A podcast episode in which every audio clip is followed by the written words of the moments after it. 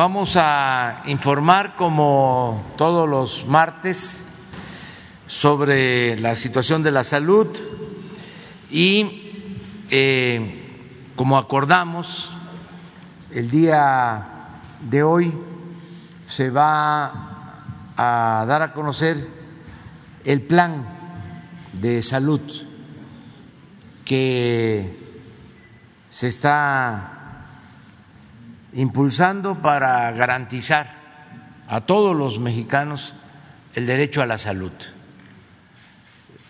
La forma en que estamos trabajando eh, ahora con más eh, tiempo, porque la primera mitad del gobierno la dedicamos a atender la pandemia, como ya afortunadamente la pandemia está eh, teniendo menos efectos, hay menos contagios, menos hospitalizaciones y lo más importante, menos fallecidos. Sentimos que vamos de salida.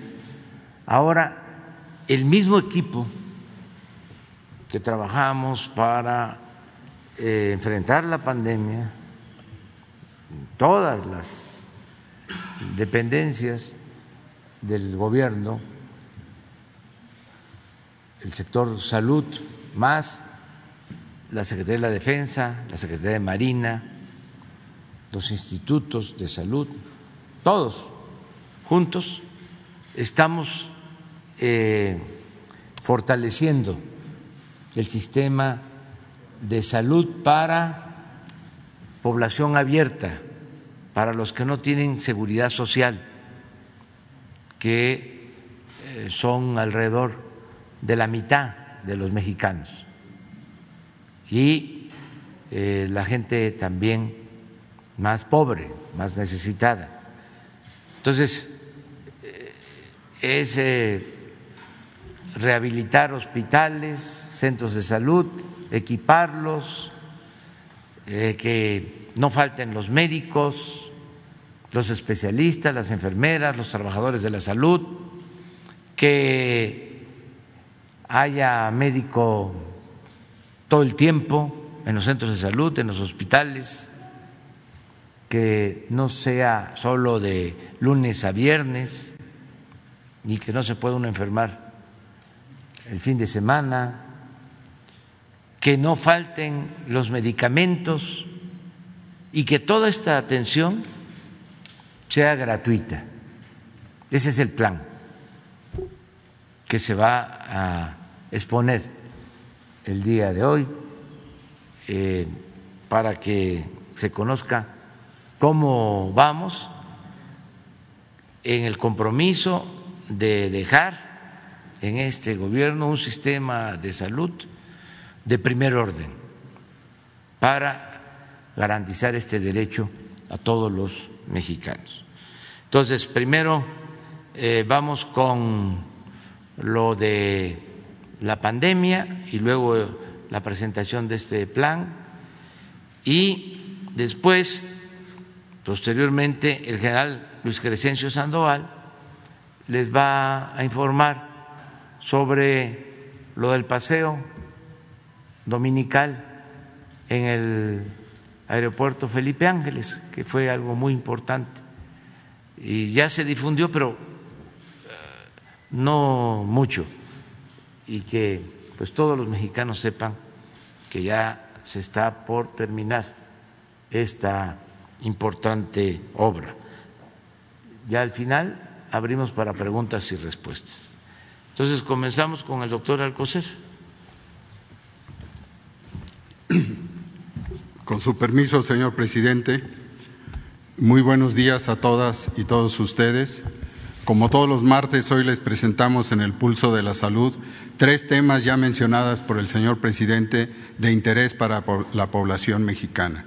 En primer lugar, el informe de los medicamentos adquiridos por el el sector salud, para el sector salud, y enseguida el doctor Hugo López Gatel les presentará el estado que guarda la pandemia y el seguimiento de la política de vacunación. Hoy cumplimos un deber para nuestra población, en especial para quienes no cuentan con seguridad social, pues el deber de un hombre es estar allí, donde es más útil, donde es más necesario. Les recuerdo que en 2019, antes de la pandemia, recorrimos a ras de tierra con el presidente de la República más de 7.400 kilómetros visitando los 80 hospitales rurales del, del Bienestar y platicando con las comunidades para estudiar, conocer, entender, mejorar los servicios de atención médica y qué rutas para abastecer a todas las personas en todos los lugares con atención médica y medicamentos gratuitos. En ese recorrido se gestó el Instituto de Salud para el Bienestar. Ese camino aún no termina. Estamos en un proceso de transformación hacia la construcción de un sistema nacional de salud que sea universal, gratuito, equitativo y de calidad, con énfasis en los sectores más vulnerables y marginados de nuestra población. El camino hacia ello está construido con certeza. Prueba de ello es la atención médica durante la pandemia del COVID-19 que demostró una integración histórica del Sistema Nacional de Salud. Para reafirmar el modelo, tomando como tal al INS Bienestar y seguir en el cumplimiento de nuestro deber, en tercer lugar, el maestro Zoé Robledo nos hablará del primer paso táctico ya tomado en la construcción de este Servicio Federal de Atención Médica y Medicamentos Gratuitos. Nos dirá en dónde estamos y qué sigue. Continuamos el informe de los medicamentos adquiridos por el sector salud para la población de nuestro país. En esta primera lámina se, se, nota que se han distribuido 693 millones de medicamentos y material de curación. En la siguiente se muestra que de enero a abril se distribuirán 114 millones 553 mil piezas de medicamentos y, y material de curación en las 32 entidades federativas, derivadas de la compra consolidada INSABI 2022. La compra de INSABI y de la UNOPS garantizará un abasto mayor del 95% de las claves solicitadas para el primer semestre. En la siguiente, vemos que en los últimos siete días se entregaron 12 millones 587 mil 408 piezas de medicamentos y de material de curación y están en tránsito nueve millones novecientos treinta y dos mil trescientos setenta y nueve piezas. Pueden ustedes ver en la siguiente que el INSABI, con la suma de 31 entidades federativas al plan de distribución de la última milla y con ayuda de la Sedena y Birmex, han distribuido en 14 estados en lo que va del año 14 millones 494 mil 72 piezas para abastecer 1.254 unidades estatales de salud. Y finalmente, les informamos que del 5 al 11 de marzo se prepararon 3.036 mezclas oncológicas para el cáncer para pacientes del Instituto Nacional de Cancerología, del Hospital Infantil de México, del Instituto de Enfermedades Respiratorias, del Hospital General eh, y del Hospital Regional de Iztapaluca. Muchas gracias. Uh.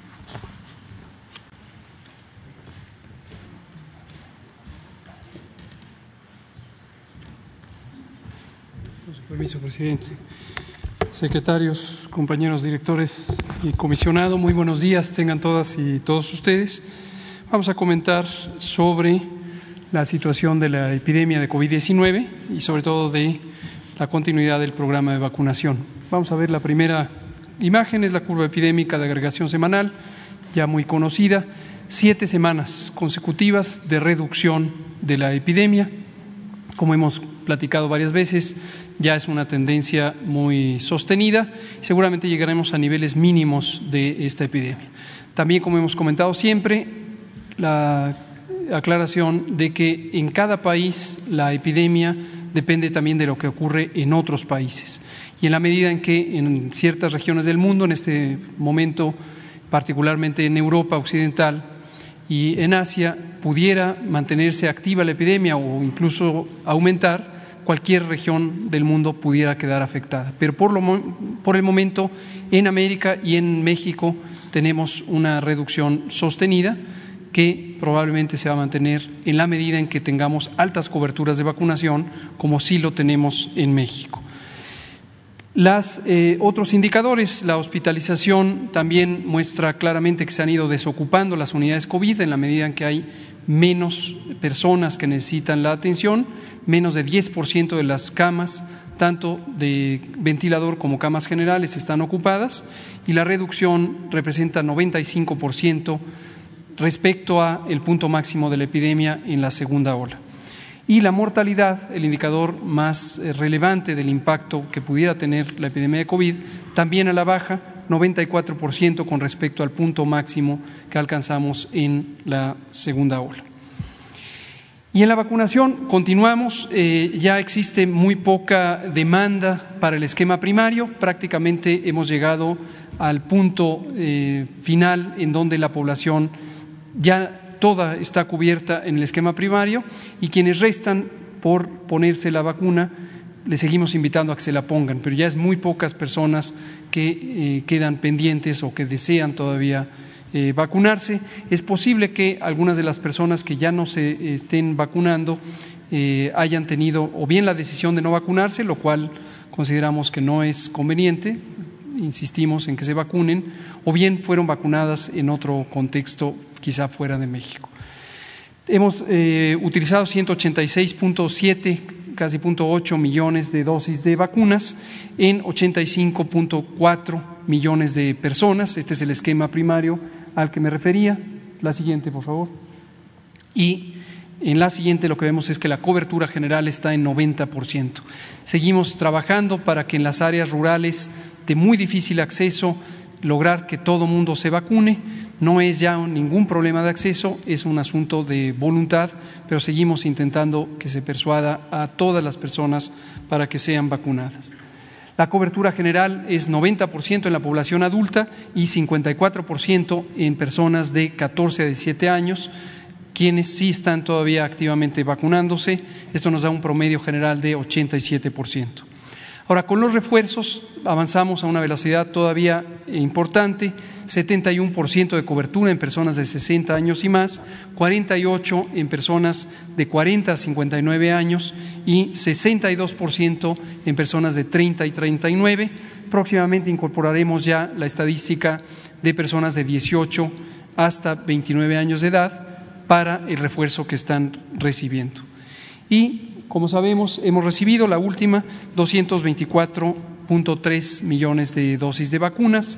Tenemos suficiente vacuna ahorita para cubrir todas las necesidades de lo que está programado y estamos en un periodo bueno de baja en la epidemia y alta cobertura de vacunación y eso es lo que deseamos. Muchas gracias.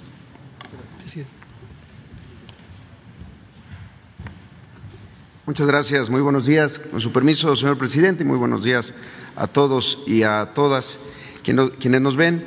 Eh, dentro del sector hicimos un, un, video que creemos que es importante darlo a conocer a, toda la población, al pueblo de México, sobre cuál era el origen de la provisión de servicios de atención médica en nuestro país eh, y cómo es el modelo de IMSS Bienestar para pasar a, este proceso de transición. Entonces, si nos lo permiten, este, pudiéramos verlo. Desde 1943, con la creación de la Secretaría de Salubridad y Asistencia y del Instituto Mexicano del Seguro Social, en México esas dos instituciones se hacían cargo de brindar servicios médicos a toda la población. En 1979 nació IMSS Coplamar para atender a población sin seguridad social que vivía en zonas marginadas y de difícil acceso. Poco tiempo después, en 1984, inició un proceso de descentralización de los servicios de salud y atención médica para que fueran los gobiernos de los estados los que se encargaran de esas tareas. Sin embargo, solo en 19 entidades continuó la operación del programa que cambió de nombre a Insolidaridad IMSS Oportunidades, IMSS Prospera y finalmente IMSS Bienestar, mismos que mantuvieron vigente el modelo de atención integral a la salud. Hoy el propósito es que en el año 2024 los hospitales de salud a cargo de los gobiernos de los estados se conviertan en hospitales del IMSS Bienestar, operados y administrados con los lineamientos de ese modelo de atención integral a la salud del IMSS Bienestar. ¿En qué consiste ese modelo? Primero, la atención primaria a la salud como eje rector. Significa que las acciones del programa se centran en la prevención de enfermedades, priorizando la promoción de la salud y el diagnóstico oportuno para evitar el deterioro de la salud de las personas y sus familias. Segundo, acción comunitaria y participación social. El INS Bienestar suma e involucra a través de diversas acciones a las familias, a las comunidades y al personal para trabajar juntos en el cuidado de la salud de todas y todos. Tercero, atención hospitalaria todos los días del año en todos los turnos. Los hospitales INS Bienestar cuentan con médicos, enfermeras y paramédicos las 24 horas los 365 días del año. A la fecha, los hospitales del INS Bienestar cuentan con las siguientes especialidades. Ginecología y obstetricia, pediatría, medicina interna, cirugía, medicina familiar, anestesiología, urgencias médicas y epidemiología. Adicionalmente cuentan con los servicios de laboratorio, rayos X, dental, psicología, nutrición y trabajo social. Cuarto, programas de mantenimiento y conservación.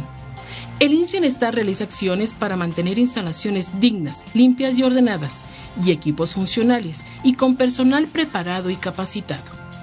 Desde hace meses se ha trabajado de la mano de los gobiernos estatales para que la transferencia se realice bajo tres principios. 1 continuidad de los servicios de atención médica. 2.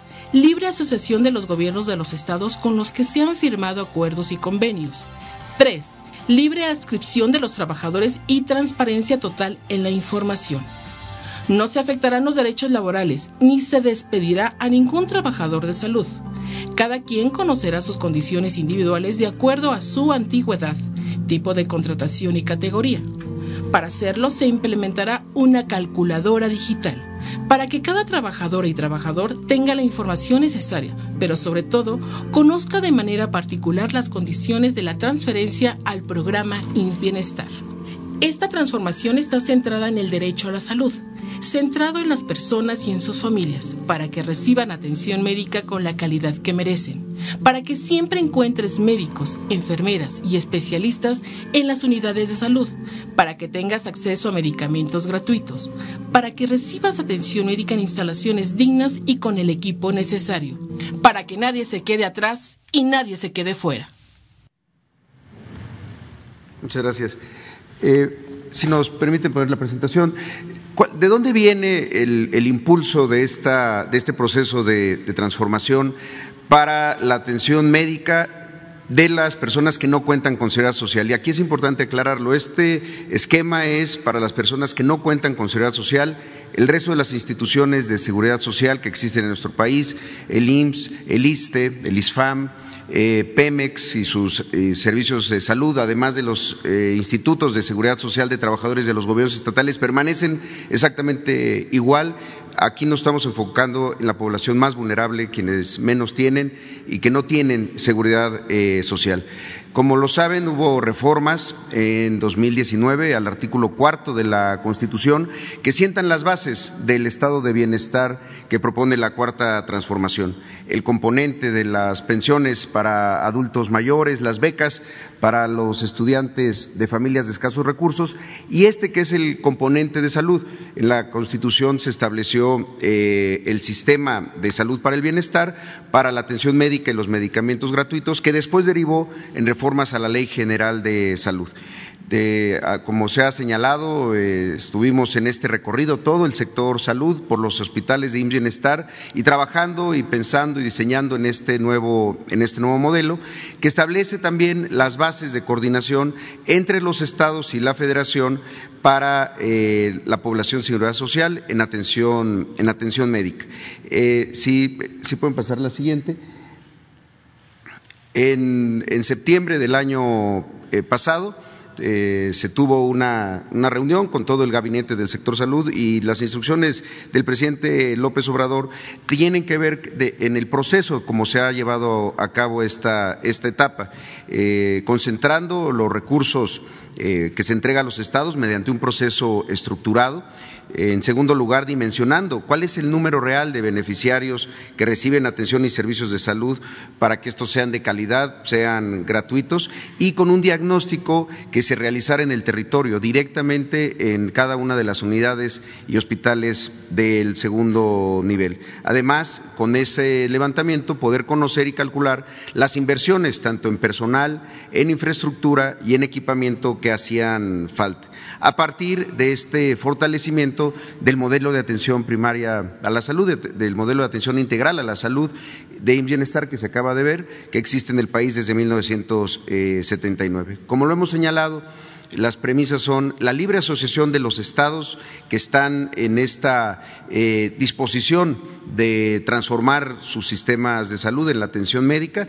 En segundo lugar, la participación voluntaria también de los trabajadores para que cada uno de ellos y de manera eh, directa conozca cuáles son las condiciones que se les están ofreciendo y puedan tomar la mejor decisión sin despedir a nadie, sin liquidar a nadie. Hay mucha información en redes sociales anónima toda, eh, que establece algunos principios que no son eh, correctos. El planteamiento se está haciendo para que cada uno de los trabajadores y trabajadoras conozca cuál es la situación y, obviamente, que este proceso de transferencia ocurra sin interrumpir la atención médica.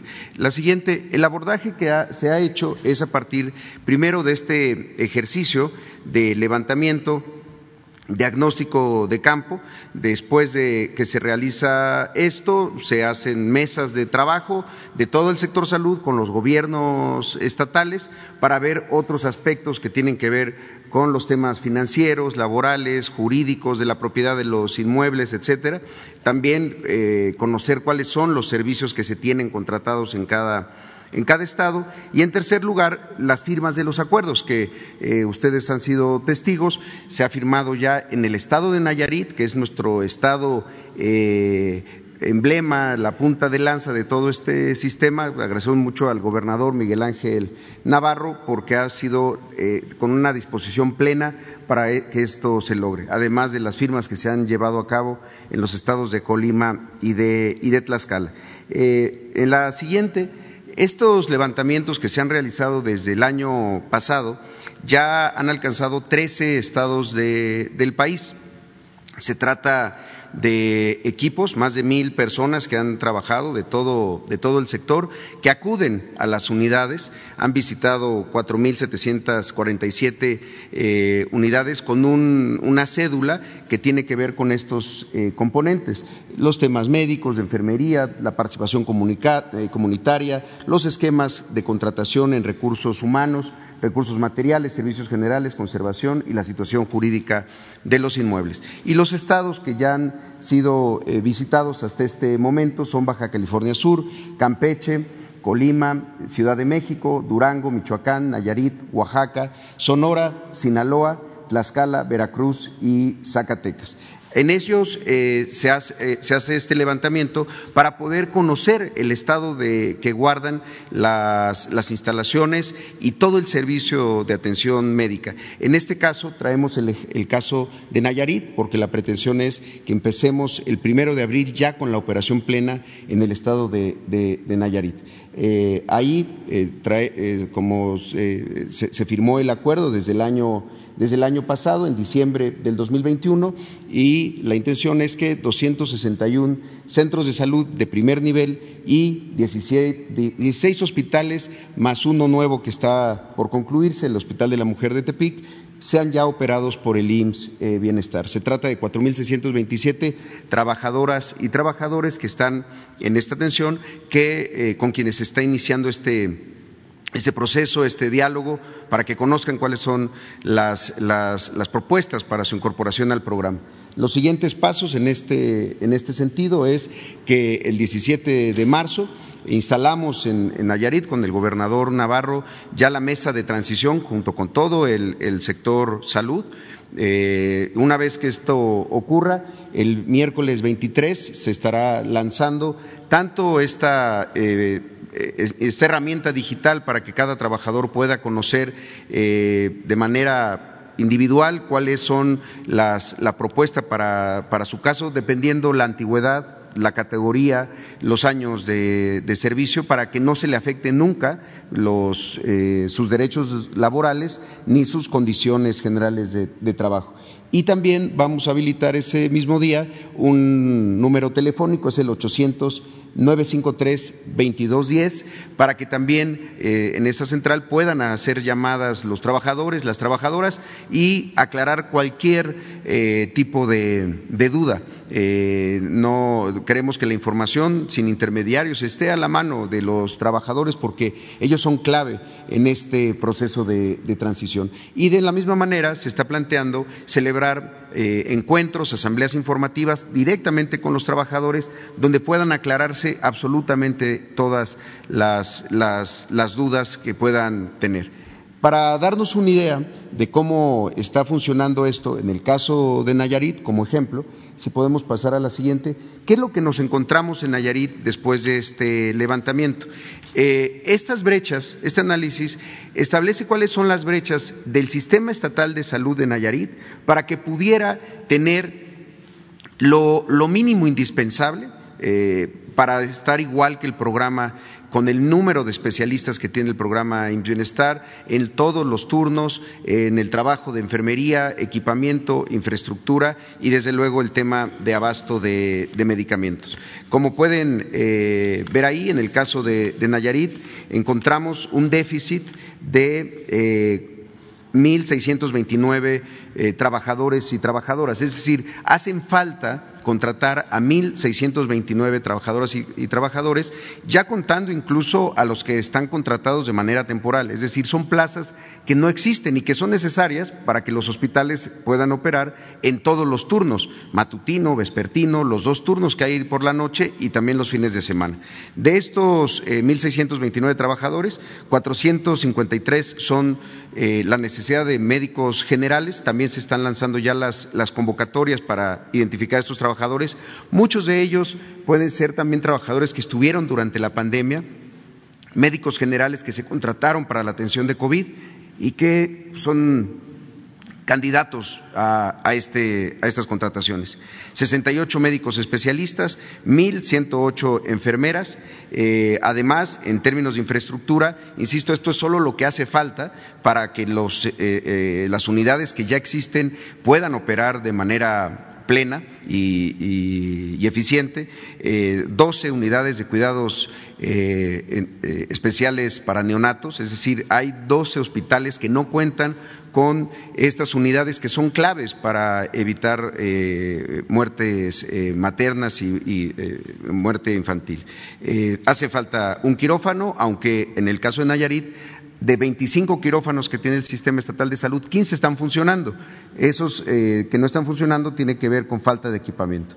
También eh, una sala de expulsión, eh, salas, servicios de urgencia que no se cuentan en, un hospital, tres salas de choque, hacen falta 24 consultas de especialidad en la consulta externa, 15 peines de laboratorio, tres residencias médicas y 66 ampliaciones de camas sensables. Además, en la parte de equipamiento se identificó la necesidad de cinco ultrasonógrafos, 16 unidades eh, eh, oftalmológicas, 16 unidades de anestesia intermedia, cinco ultrasonógrafos básicos, 16 campímetros computarizados, 16 unidades de anestesia básica, 32 ventiladores adulto pediátrico, 32 ventiladores eh, para neonatos, además de 16 refractores automáticos, 80 carros rojos que son para las salas de choque en, los servicios de urgencias también en el primer nivel, 16 esterilizadores de vapor para eh, poder hacer los procesos de, limpieza del instrumental, 48 cunas de calor radiante, 16 lámparas quirúrgicas que hace falta sustituir, 16 equipos de rayos X y 386 camas clínicas hospitalarias. Muchas de estas camas ya cumplieron su vida útil o están en camillas en la hospitalización, se necesita hacer esta inversión. Y además también en el primer nivel, que es instrumental más eh, sencillo, pero igual de importante para la atención médica de primer nivel, 552 estuches de diagnóstico, 66 refrigeradores para vacunas, 261 eh, esterilizadores de vapor, eh, en fin, 261 estetoscopios de cápsula sencilla, fonodetectores de latidos eh, fetales que hacen falta, 261, y camas clínicas adultas, 251. La siguiente, esto nos lleva a tener un cálculo de las primeras inversiones que hacen falta en Nayarit. Ahora, aquí hay que aclarar que en este caso también se está calculando el Hospital de la Mujer de, Tepic, que es una obra que lleva mucho tiempo, tuvo problemas eh, eh, con la, empresa constructora y ya hoy se está eh, concluyendo su obra, la obra física y también el, equipamiento. también se van a hacer falta ampliar, no ampliar, sino equipar el, 30 camas de hospitalización de ese hospital, además de la unidad de cuidados intensivos neonatales. Si vemos, estas son las inversiones para, el caso de Nayarit. Eh, en, términos de la nómina adicional a la que ya se cuenta, insisto, esta es la nómina adicional para poder mejorar los servicios de salud. Eh, la nómina de médicos generales tiene un costo por los meses de abril a diciembre de 215 millones de pesos, la de médicos especialistas de 42 millones de pesos y la de lo que hace falta, el déficit de enfermeras, de 300 eh, millones de pesos. Además, de los 1.903 equipos de primer nivel por un monto de 58 millones de pesos, los 716 equipos de segundo nivel por un monto de 277 millones de pesos, ya contando el hospital de, la mujer de Tepic y el equipo de segundo nivel 277. Además de otro equipamiento que hace falta de 113 millones de pesos para este hospital que les he mencionado. Además de 71 acciones de infraestructura para mejorar lo que ya se tiene. Muchas veces se pensaba que construyendo nuevos hospitales se mejoraba el sistema de salud, cuando se tenían hospitales que no estaban operando eh, eh, plenamente. Se trata de una inversión de 1.438 millones de pesos para Nayarit en esta primera etapa para poner los hospitales eh, y las unidades de primer nivel al 100 en estos aspectos.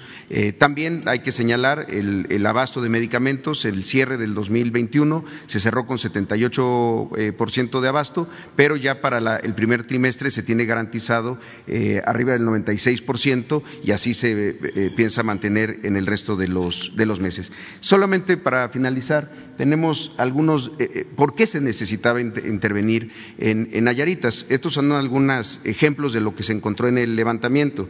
este Hospital de la Mujer que inició su construcción en 2005, en 2005 y no ha podido atenderse un parto en ese, en ese lugar. Había que intervenirlo eh, en todos los aspectos, desde lo jurídico y ahora la obra física y el equipamiento. el Hospital Integral de Tuxpan es una obra que está detenida desde el año 2021 y que también se incorporó a este diagnóstico. O el quirófano del Hospital Mixto Jesús María, además un hospital extraordinario que de los primeros que empezaron a incorporar eh, temas de medicina tradicional, partería, pero que tiene hoy un quirófano inhabilitado por daños en el hospital que no han sido atendidos. La siguiente, también eh, hay zonas de atención en, este mismo hospital que están eh, en un deterioro eh, importante, o el Hospital Básico Comunitario de Las Varas, que esto era muy común, hospitales básicos comunitarios de 12 camas que se, que se instalaban, pero nunca llegó el equipo. Entonces, pues la población ahí tenía un quirófano, pues sin el, equipo que, que hace falta o este de Hospital Puente de Camoatlán, que también el quirófano pues ahora está siendo utilizado para eh, almacenar eh, equipo y no para realizar cirugías. Entonces, esa es la, intención, ese es el trabajo que nos, que nos ha eh, encomendado el presidente López Obrador y que se ha hecho con todo el equipo de salud, con todo el sector salud, desde el diseño de, y la actualización de este modelo de atención integral a la salud, el enfoque preventivo que es, es clave y, desde luego, la incorporación de trabajadoras y trabajadores con mucha vocación que van a hacernos falta para levantar el sistema de salud estado, estado por estado. Es cuanto por mi parte, señor presidente. Gracias.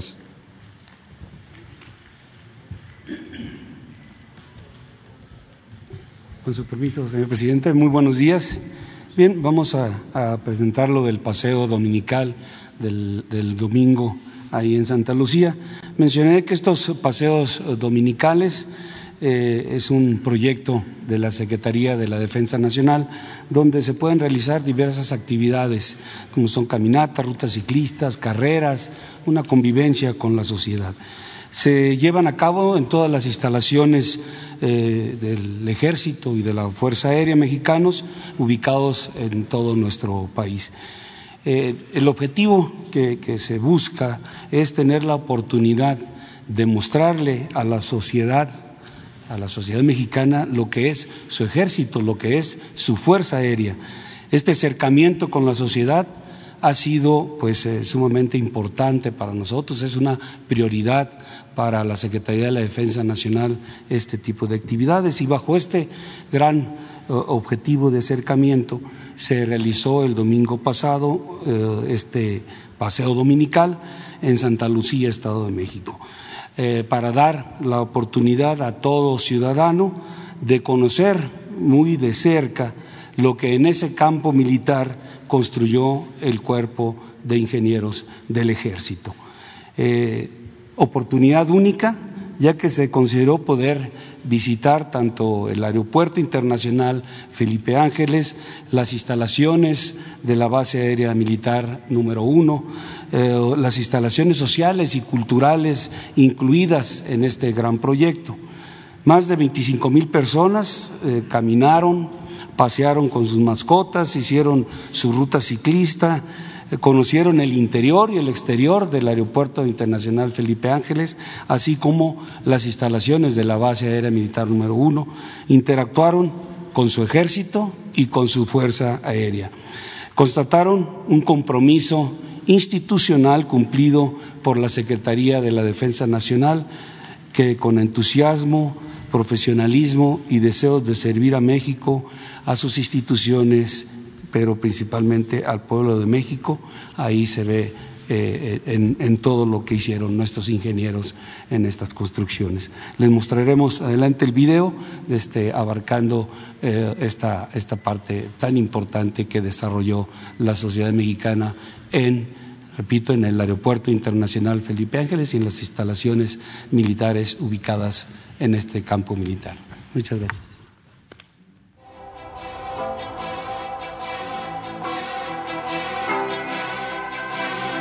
Como parte de las actividades de acercamiento social, el 13 de marzo de 2022, la Secretaría de la Defensa Nacional llevó a cabo una ruta ciclista y un paseo dominical en las instalaciones de la Base Aérea Militar número 1, Santa Lucía, Estado de México.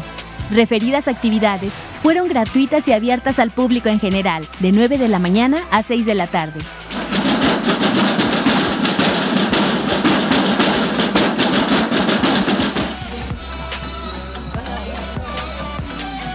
se contó con la asistencia de 25.258 participantes, de los cuales 16.553 realizaron el recorrido en bicicleta y 8.705 a pie. Se instalaron módulos con las siguientes actividades interactivas.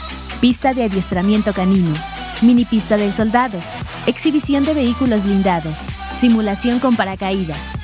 Durante el recorrido de 24 kilómetros, los visitantes pudieron observar la Plaza Mexicana, la Glorieta Monumental, la pista central, plataforma militar de la base aérea, el tren Olivo, el tren histórico cultural, el Museo Kinametsin, el Museo Militar de Aviación, la torre de control, la plataforma de servicios del aeropuerto y el centro comercial. Es muy moderno las instalaciones, se siente mucha seguridad, yo me siento bien tranquilo aquí, dando la vuelta pues sigan adelante. Este, aquí se ve mucho progreso, mucha tecnología y hay que seguir yo creo que en ese sentido. La verdad es que están impresionantes, se escuchan muchas cosas en las noticias, pero ya hasta que estás aquí te das cuenta de la inmensidad. La verdad es que vale mucho la pena este recorrido gracias al gobierno de que nos dio la oportunidad de venir a conocer las instalaciones. Está de primera, de verdad, primer mundo. Un lugar muy bonito, ya estuvimos también en el Museo Paleontológico, el Museo del Mamut. Los visitantes manifestaron su asombro por el esfuerzo realizado para materializar el proyecto, que permitirá a México disponer de un aeropuerto de clase mundial y con espacios modernos, mencionando además que tuvieron la oportunidad de disfrutar en familia las actividades programadas. Los visitantes a la base aérea militar número 1 disfrutaron de la convivencia y sano esparcimiento. Gracias por tu asistencia.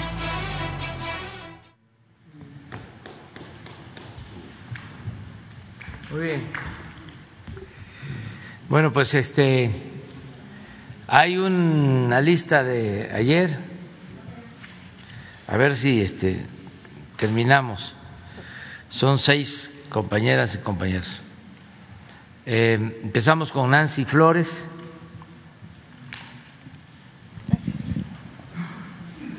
Buenos días, presidente Nancy Flores de la revista Contralínea y buenos días también a todos sus invitados. Presidente, en la revista Contralínea un equipo de reporteros empezamos a publicar una investigación acerca de la triangulación de recursos públicos para el fondeo de esta plataforma Latinus. Esto se hace a través de nueve empresas eh, dedicadas al sector salud precisamente. Eh, son nueve farmacéuticas ligadas también al político priista, a familiares del político priista Roberto Madrazo Pintado, específicamente a su hijo y a su yerno. En esta investigación, eh, eh, pues eh, logramos varios hallazgos. Primero, que estas nueve farmacéuticas habrían obtenido eh, contratos con 11 entidades federativas, con 11 gobiernos estatales, por más de 5 mil millones de pesos. Llama la atención que el 90% de estos recursos, es decir, alrededor de 4.500 millones de pesos, salieron del gobierno de Michoacán cuando Silvano Aureoles Conejo estaba al frente de esta entidad federativa cooperativa en ese sentido, bueno, eh, ya sabemos que este perredista salió del país por todas las investigaciones que se están eh, llevando a cabo por presuntas defraudaciones eh, durante su administración. Y bueno, lo que encontramos es que este recurso se obtuvo, estos contratos se obtuvieron la mayoría por adjudicación directa y además pues corresponden a este periodo de 2018 a 2022. Entre otras cosas, hay incumplimientos de contratos, por ejemplo, en el caso de los servicios de mastografías, tanto en Michoacán como en Oaxaca, pues encontramos que estos servicios no se habían brindado a las mujeres a tiempo, en algunos casos ni siquiera se habían dado los servicios contratados y esto significa pues un daño para estas eh, mujeres porque cuando ya hay presencia de cáncer, pues un día, un mes, un eh, meses de retraso, pues pueden significar la vida. Eh, el cáncer de mama pues es una de las principales causas de muerte en las mujeres. en otro hallazgo también que hicimos, bueno, encontramos que parte de estos 4.500 millones de pesos que se contrataron con estas nueve farmacéuticas eh, provinieron del Instituto de eh, Salud para el Bienestar, del INSABI, y de dos fideicomisos federales.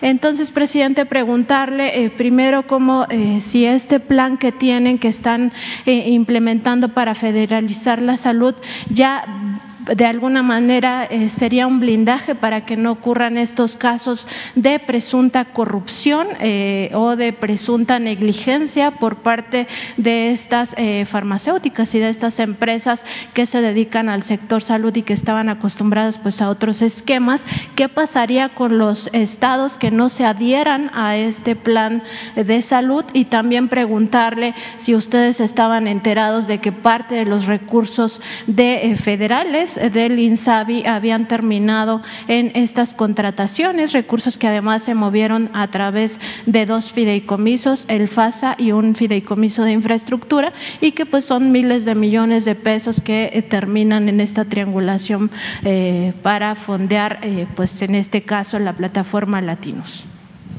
Bueno, em, lo que estás exponiendo es cierto es este lo que sucedía y todavía eh, pasa en menor eh, escala, porque esto eh, era lo que imperaba, el negocio en las medicinas, en la compra de los equipos médicos, Siempre lo hemos dicho.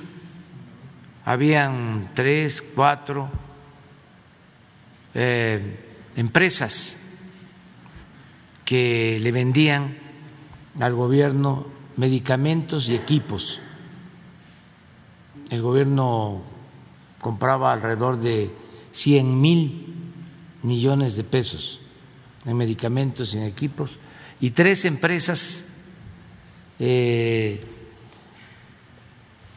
vendían como el 60%, 70%, es decir, 60 o 70 mil millones. Y esas empresas estaban vinculadas al gobierno, eran empresas de políticos o de traficantes de influencia. Por eso la campaña tan fuerte en contra nuestra, incluso utilizando a los niños con cáncer.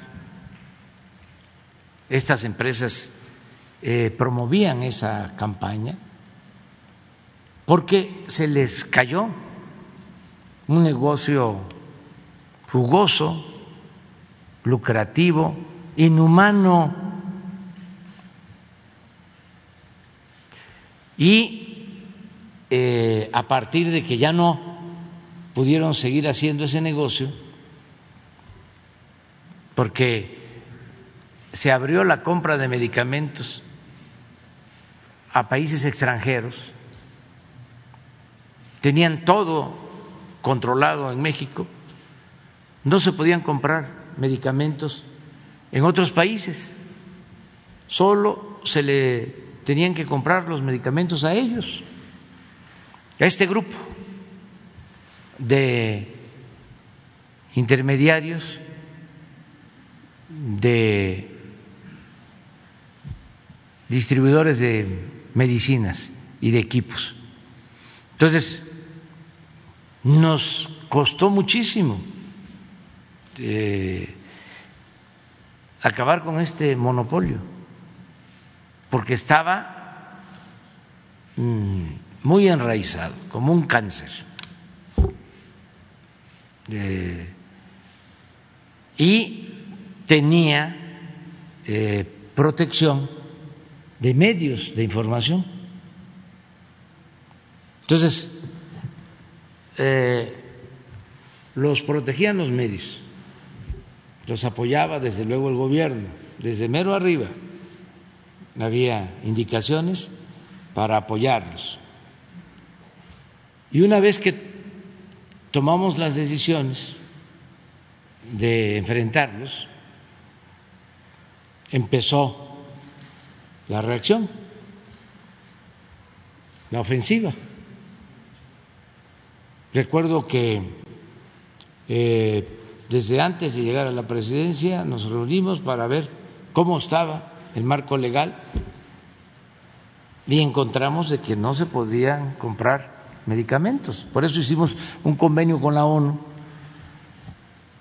para que nos ayudara en la compra y en la eh, transparencia de las adquisiciones de medicamentos. Y ahora estamos comprando medicamentos en todos los países del mundo, estamos ahorrando mucho.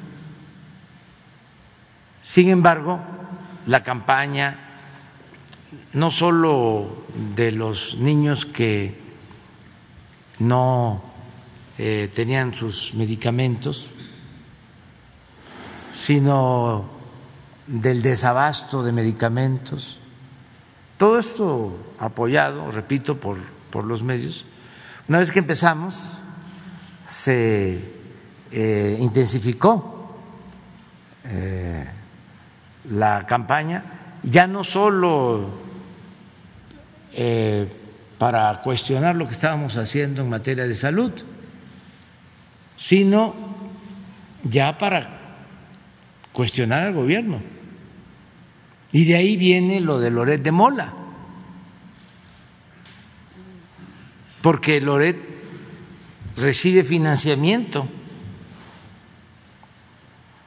cuando menos de una de estas empresas. Nueve, eh, nosotros localizamos nueve compañías que están ligadas al servicio de salud y que además distribuían medicamentos y eh, eh, sí, material quirúrgico y todo esto pues yo estoy siendo este, muy fresa. Este, hablo de una y tú dices nueve. Pues sí. Y así eh, empiezan todas esas campañas de desprestigio en contra del gobierno. Por eso eh, queremos que Loret dé a conocer cuánto gana, cuáles son sus bienes. Pero no solo Loret, sino todos estos periodistas que actúan como mercenarios, que se dedican a golpear para defender a grupos de intereses creados para defender la corrupción. Son defensores de la corrupción. Por eso cuando hablan de Claudio X González y su equipo, yo no digo que son mexicanos en defensa de la eh, para combatir la corrupción son mexicanos en favor de la corrupción. De eso no tengo duda. Y manejan muchísimo dinero porque están muy molestos, enojados, porque se les acabaron los negocios jugosos que hacían al amparo del poder público, saqueaban, robaban, con la complicidad de la mayoría de los medios de información, con honrosas excepciones para no generalizar. Por eso los periodistas honestos con ética se deben de sentir muy orgullosos. Cruzaron el pantano y no se mancharon. Y no era fácil, porque durante todo el periodo neoliberal era entregar subvención para silenciar a los medios con la máxima de obedecer y callar, aplaudir y callar. Y hubieron los que resistieron, que no cayeron en la tentación. Esos merecen todo nuestro respeto. Pero otros se volvieron inmensamente ricos, mansiones, departamentos en el extranjero, hasta yates, periodistas que eh, recibían y siguen recibiendo dinero para defender al régimen de corrupción, de injusticias, de privilegios. Por eso sigo convocando a que todos demos a conocer nuestros bienes. Yo tengo menos bienes que esos periodistas. Si comparo lo que tengo con la gente más humilde, soy un potentado. Pero si comparo lo que tengo con lo que poseen algunos periodistas, pues soy pobre, porque es increíble lo que tienen. Y no estoy hablando de las empresas, ahí sí soy del grupo que más quiero, el de los de pobreza extrema, en comparación con los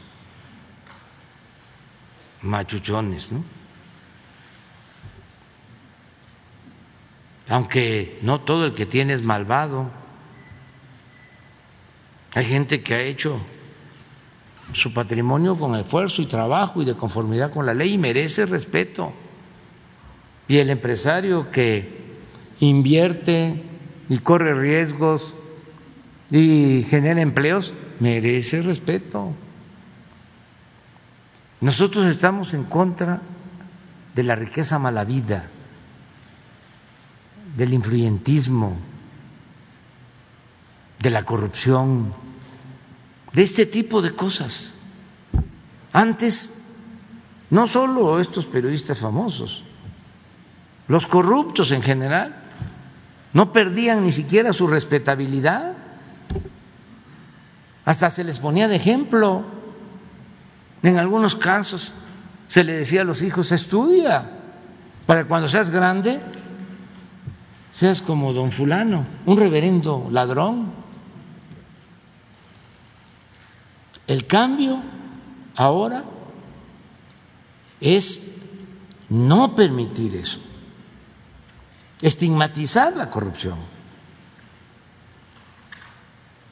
Nada de que eh, es delincuente solo el que se roba una bolsa, una cartera, el que se roba un cilindro de gas, el que se roba la ropa que quedó tendida en el patio, el que se roba un pavo, una gallina. Así era antes, ratero. Y los delincuentes de cuello blanco, los grandes ladrones, repito, ni siquiera perdían su respetabilidad. ¿Y cuánto daño le han hecho al país? Entonces, por eso eh, hay que seguir insistiendo. Y no me enoja de que nos ataquen. Tengo un escudo protector, mi autoridad moral, y eso me da autoridad política. Y por eso los puedo enfrentar. Si no, ya me hubiesen hecho papilla o minilla de peje. Presidente, en este caso eh, también el tema es que, eh, bueno, dos contratos se incumplieron, uno de ellos precisamente en Michoacán, que tiene que ver con esta empresa Movimedical, SADCB, eh, en ese caso se había contratado un convoy de mastografías y no dieron el servicio, y en el caso de Oaxaca, pues incluso la Auditoría Superior de la Federación reportó ya un daño patrimonial por 16 millones de pesos, eh, porque tampoco se dieron los servicios de mastografías a las personas que debían de, pues obtener este eh, estudio médico. Y en el caso de Michoacán, ese contrato era por 400 millones de pesos. Entonces, preguntarle si basta con esta federalización del sistema sanitario para que se evite que en el futuro los gobiernos caigan en este mismo, de, en este mismo digamos, eh, pues contubernio o posibles eh, hechos de corrupción eh, y qué va a pasar con los estados que no se adhieran a este sistema de federalización. Es muy importante tu pregunta. Yo eh, desde hace tiempo eh, sostengo que si acabamos con la corrupción, terminamos de desterrar la corrupción y en especial la corrupción en el sector salud, con el mismo presupuesto nos alcanza para mejorar la infraestructura de salud tener los centros de salud, los hospitales bien equipados, los tres turnos de médicos, de especialistas, que ahí es donde vamos a tener mm, más problemas, porque estos tecnócratas irresponsables y corruptos abandonaron la educación pública y no tenemos los médicos que requiere el país. Y el déficit mayor está en los especialistas, pero estamos buscando la forma de que no falten los médicos, los especialistas, y vamos a tener todas las medicinas. Y me preguntaban que si va a ser gratuito solo el cuadro básico. No, gratuidad completa en medicinas, en estudio, en todo lo que tiene que ver con la salud, garantizar el derecho a la salud. Entonces, si no hay corrupción, eh, alcanza el presupuesto. Ya tenemos además los recursos para este plan. Claro, estamos hablando con los gobiernos estatales y ya eh, la mayoría ha aceptado la federalización, porque esto significa que esos eh, dos fideicomisos a los que haces mención eh, se mantengan, pero el recurso se traslade para el financiamiento del plan de salud. O sea, tendríamos que llevar a cabo una modificación a la ley de coordinación fiscal y como vemos que eso no eh, se va a hacer pronto y puede este, eh, obstaculizarse su trámite por nuestros adversarios que están en el no, en el no, en el no, a todo. Entonces, sin necesidad de esa reforma a la ley de coordinación fiscal, solo con un convenio que firmen los gobiernos estatales, en donde esos recursos los van a transferir al Fondo para el financiamiento del Plan Nacional de Salud con eso basta. Lo que ya aceptó el gobernador de Nayarit y otros gobernadores, pero me dio mucho gusto que el doctor Miguel Ángel Navarro fue el primero en decir, yo participo en la federalización de la salud, porque esto va a significar un mejor servicio de salud para el pueblo de Nayarit. Y así va a ser en todos los casos. Y si hacen falta recursos, los tenemos. No va a haber ningún problema. Ahora, nada por la fuerza, todo por la razón y el derecho.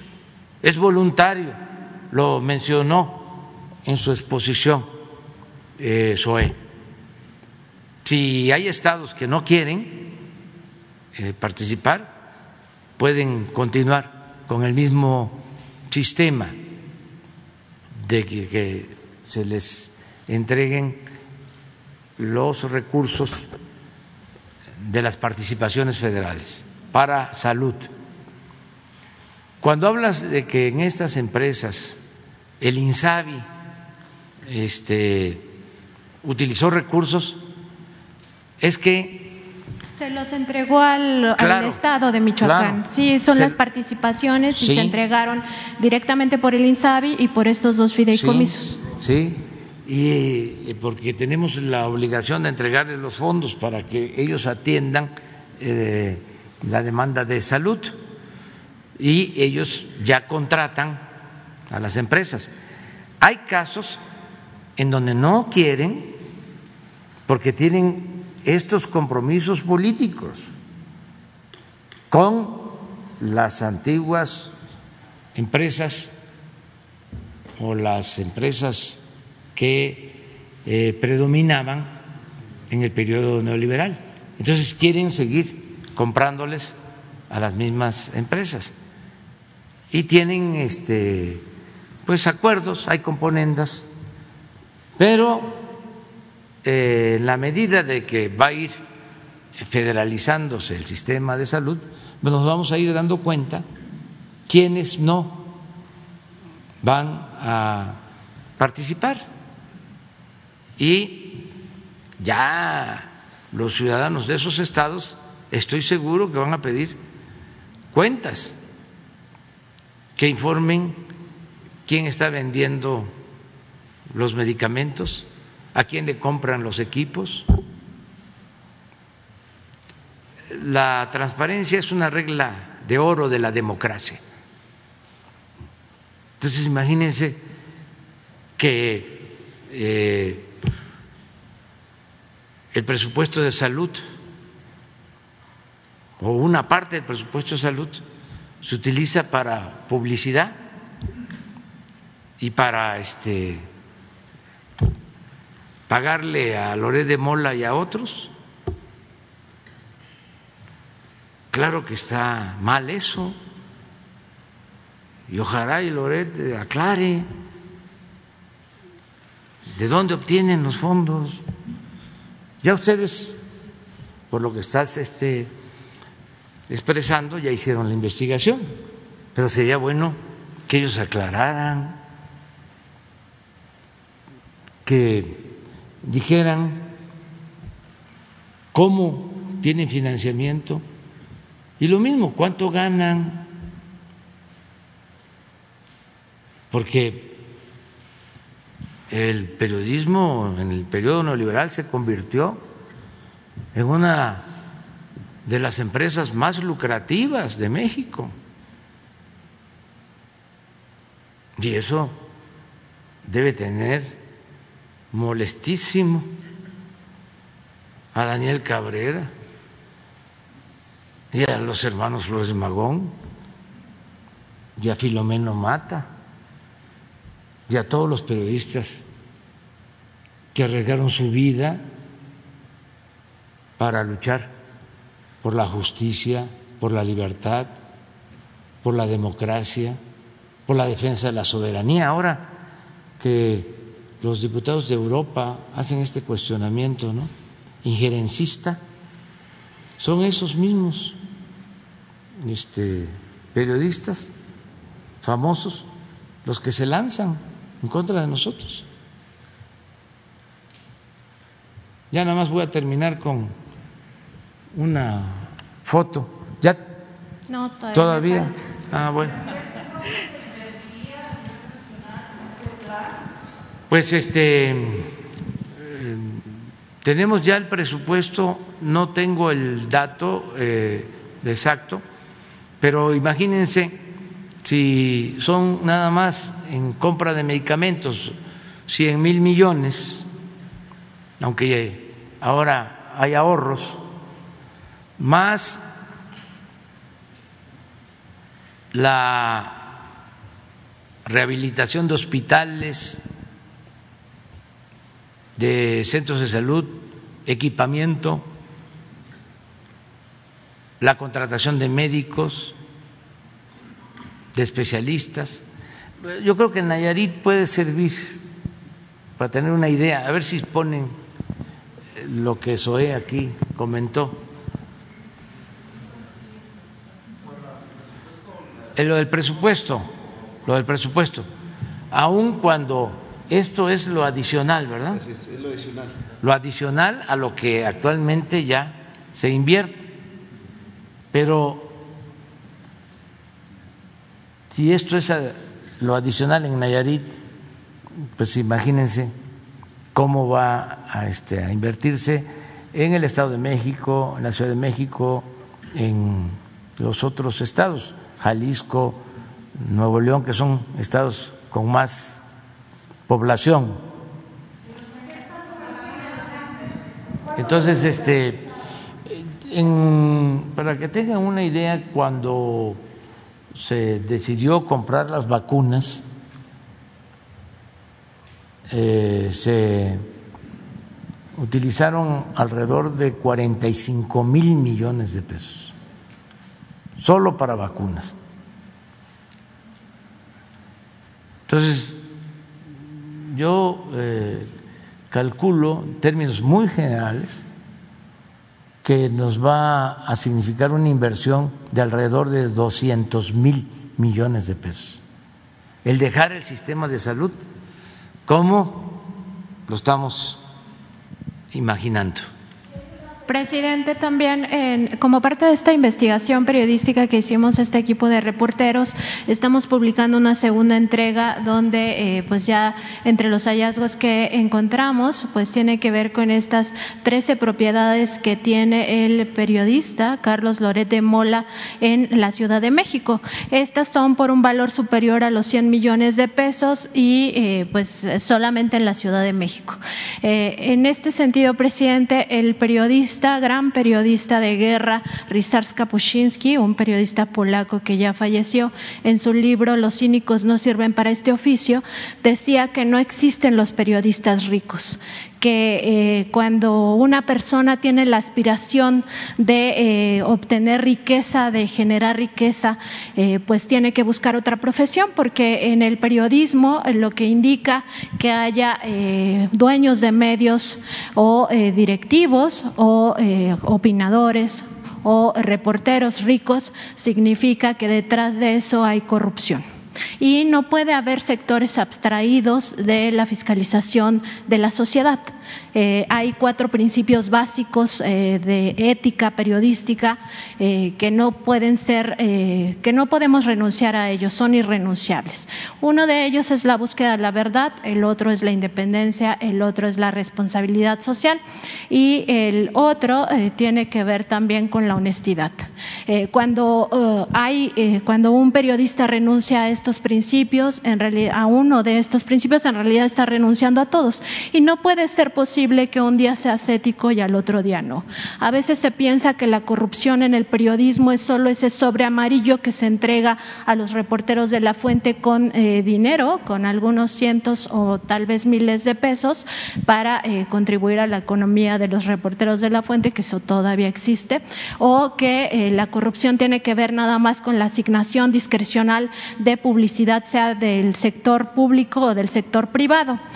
pero eso no es cierto. Hay muchas formas eh, de corrupción en el periodismo, entre ellas, por ejemplo, el hecho de no publicar ciertas informaciones para afectar eh, ciertos intereses o para beneficiar otros intereses. Otro tipo de corrupción es aquella que eh, confecciona informaciones a partir de información que no es real, de información falsa o con información parcial para eh, pretender que la población, que la opinión pública tenga una idea errónea de ciertas eh, situaciones y con ello influir en esa opinión pública y además afectar a ciertos grupos y beneficiar a otros, sobre todo grupos eh, de poder fáctico, de poder económico, pero también de poder político. En ese sentido, presidente, pues eh, no puede existir ningún sector eh, en este caso, el periodismo no puede estar sustraído de la fiscalización eh, de eh, la sociedad porque el eh, periodismo es una herramienta para ejercer un derecho humano, que es el derecho a la información. Y este derecho no es patrimonial ni de los medios de comunicación, ni de los comunicadores, ni de los periodistas, ni de los reporteros. Es un derecho de todos. Todos tenemos derecho a saber. Y en ese sentido, presidente, preguntarle cuál es su opinión de este último punto. Pues estoy de acuerdo con todo lo que planteas. Este, hasta la admiración por este periodista polaco, Kapuczynski, que ha escrito libros que deben de ser eh, de lectura obligada, porque es uno de los mejores periodistas del mundo, ya fallecido, pero hizo periodismo y reportajes en África, en Irán, en América Latina, tiene libros sobre el Shah de Irán, tiene muchos libros muy buenos. A ver, ¿cuáles libros tiene? He leído como tres de él. Eh, Ébano Sí. Este, y ese de los cínicos no sirven para este oficio, donde habla precisamente del periodismo y de los principios éticos. Sí, sí, eh, de primera, como periodista. Nada que ver con los periodistas famosos de los grandes periódicos mundiales o de las grandes empresas del periodismo mundial. No, pues sí tiene muchos. Sí. Pero sí eh, es un ejemplo de periodismo. Sí.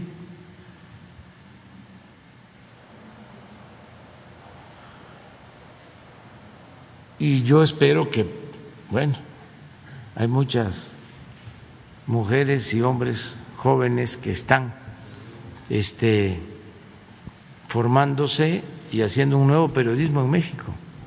A partir de esto, no hay periodismo que eh, trafica, negocia la libertad de expresión. Utilizan la libertad de expresión para negociar, para traficar. No usan la libertad de expresión para defender causas justas, defender al pueblo. Nosotros nunca vamos a perseguir a ningún periodista ni vamos a reprimir a nadie.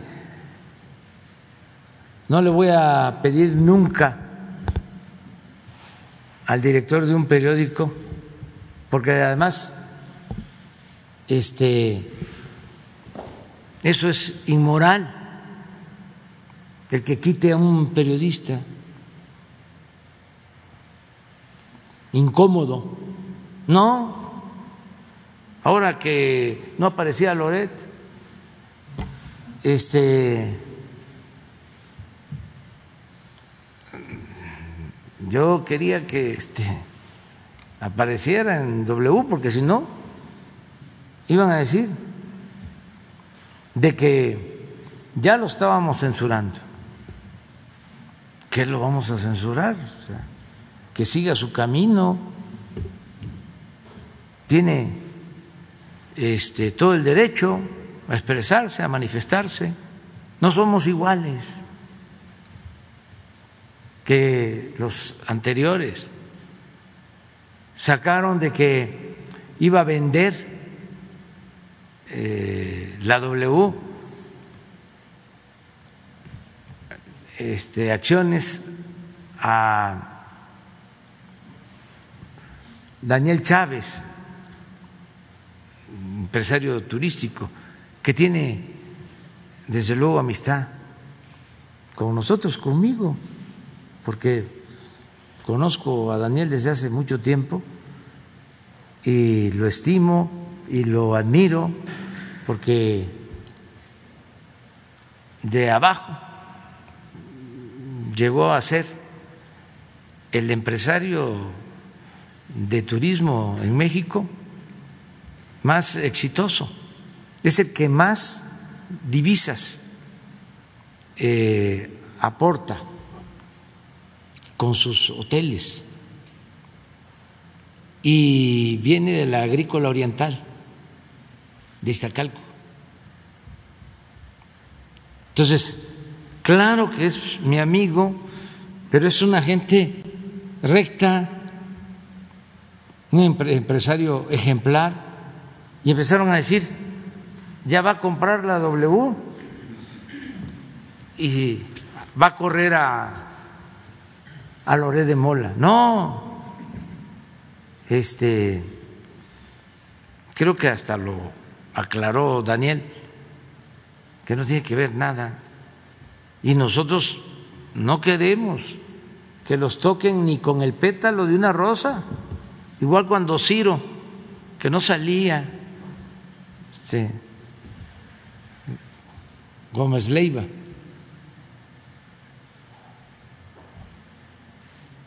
Yo decía, no, que salga, que salga porque si no van a decir que nosotros estamos presionando a el dueño, Olegario Vázquez, eh,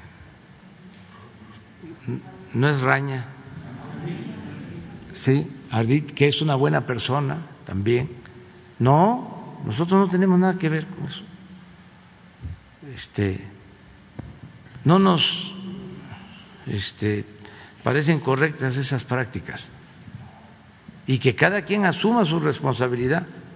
Y a nosotros nos ayuda mucho en tiempos de transformación que podamos tener como adversarios a periodistas como Loret u otros. Porque siempre hablo de que nuestra labor como dirigentes, de dirigente, es eh, de concientización, es informar, es orientar, es concientizar. Acuérdense que la cuarta transformación es revolución de las conciencias. Y si no existieran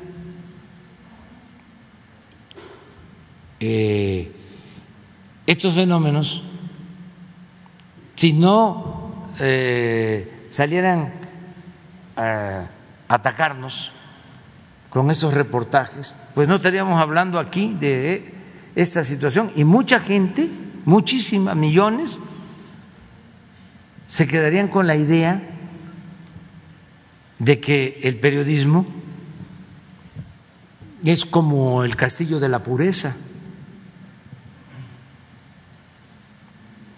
Entonces, tenemos oportunidad de eh, confrontar y decir, pues fíjate que este señor gana tres millones de pesos mensuales.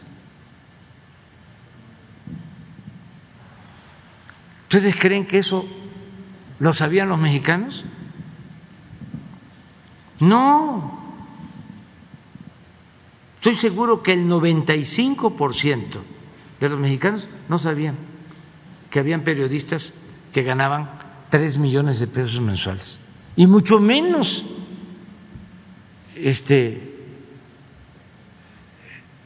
llegan a imaginar que hay periodistas, eso sí, que actúan en Estados Unidos y en México, que ganan 15 millones de pesos mensuales.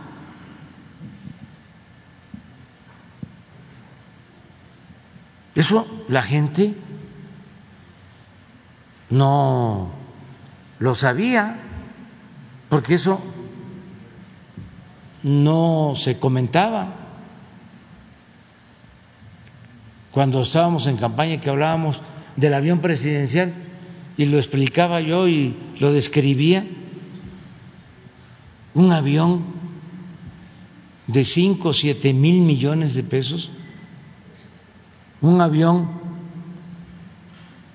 de 25 metros de ancho por 70 de largo, aquí, apenas si entra aquí, con recámara, con sala de junta, con restaurante, lujosísimo. La gente decía, ¿qué es eso? O sea, ¿cómo? Increíble. Entonces, por eso estamos viviendo tiempos interesantes.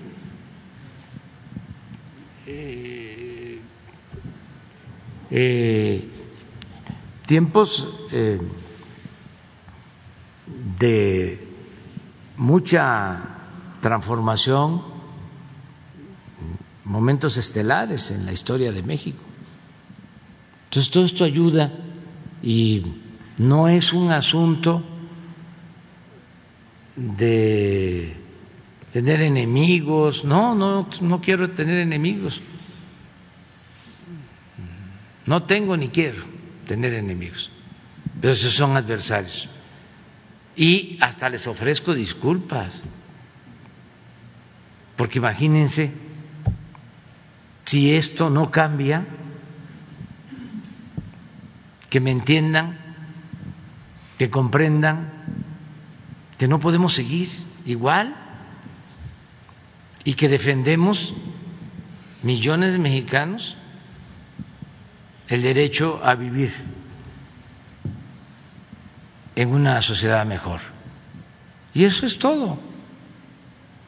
Y también no son pocos, no es nada más Loret o Calderón, por mencionar a dos personas, son millones, son como 25, 30 millones este, con pensamiento conservador, ese es mi cálculo.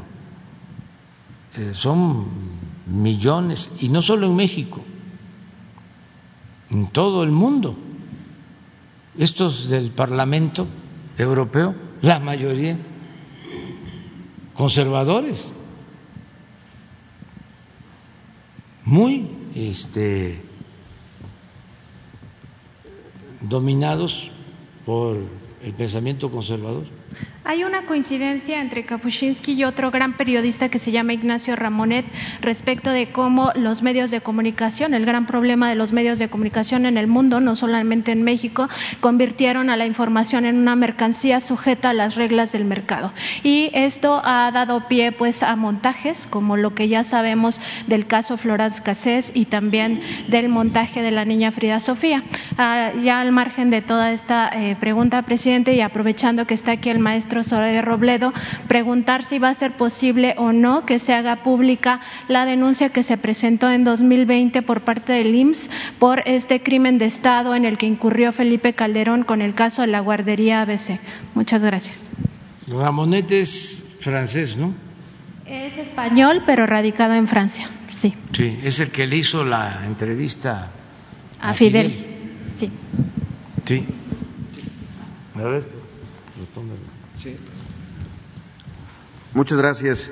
Y efectivamente, eh, a partir de que se hizo esta pregunta y el 10 de marzo se ratificó aquí por eh, Nancy Flores de, Contralínea, eh, se había publicado ya un comunicado conjunto junto con la Secretaría de Gobernación y sobre todo tenemos que guardar muchas partes porque hay una denuncia y lo que pretendemos es, al final de cuentas, que, que esta llegue a buen fin y que la Fiscalía pues eh, continúe el trabajo que ha estado haciendo. Solamente un par de antecedentes. El 12 de febrero del 2020 eh, se presentó esta denuncia con elementos probatorios y lo más importante de señalar es que se tenía, se ampliaba una eh, visión eh, integral y, mucho más eh, sólida que dio pie a que la Fiscalía originara una carpeta de investigación.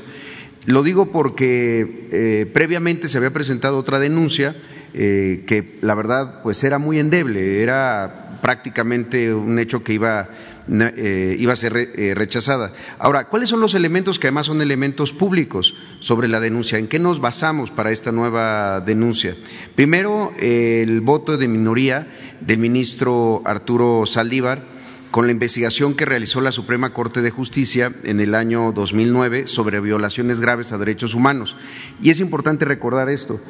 La Corte, en la Constitución, podía realizar investigaciones asumirse como si fuera el Ministerio Público y realizar una investigación de, esa forma. Y le invirtieron y, dispusieron de personal para una investigación sobre el caso ABC. El problema fueron que, primero, ese voto, esa investigación del ministro Saldívar, pues fue votada en contra en ese momento. Solamente tres ministros eh, acompañaron al ministro Saldívar y se rechazó. Pero no se quedó así.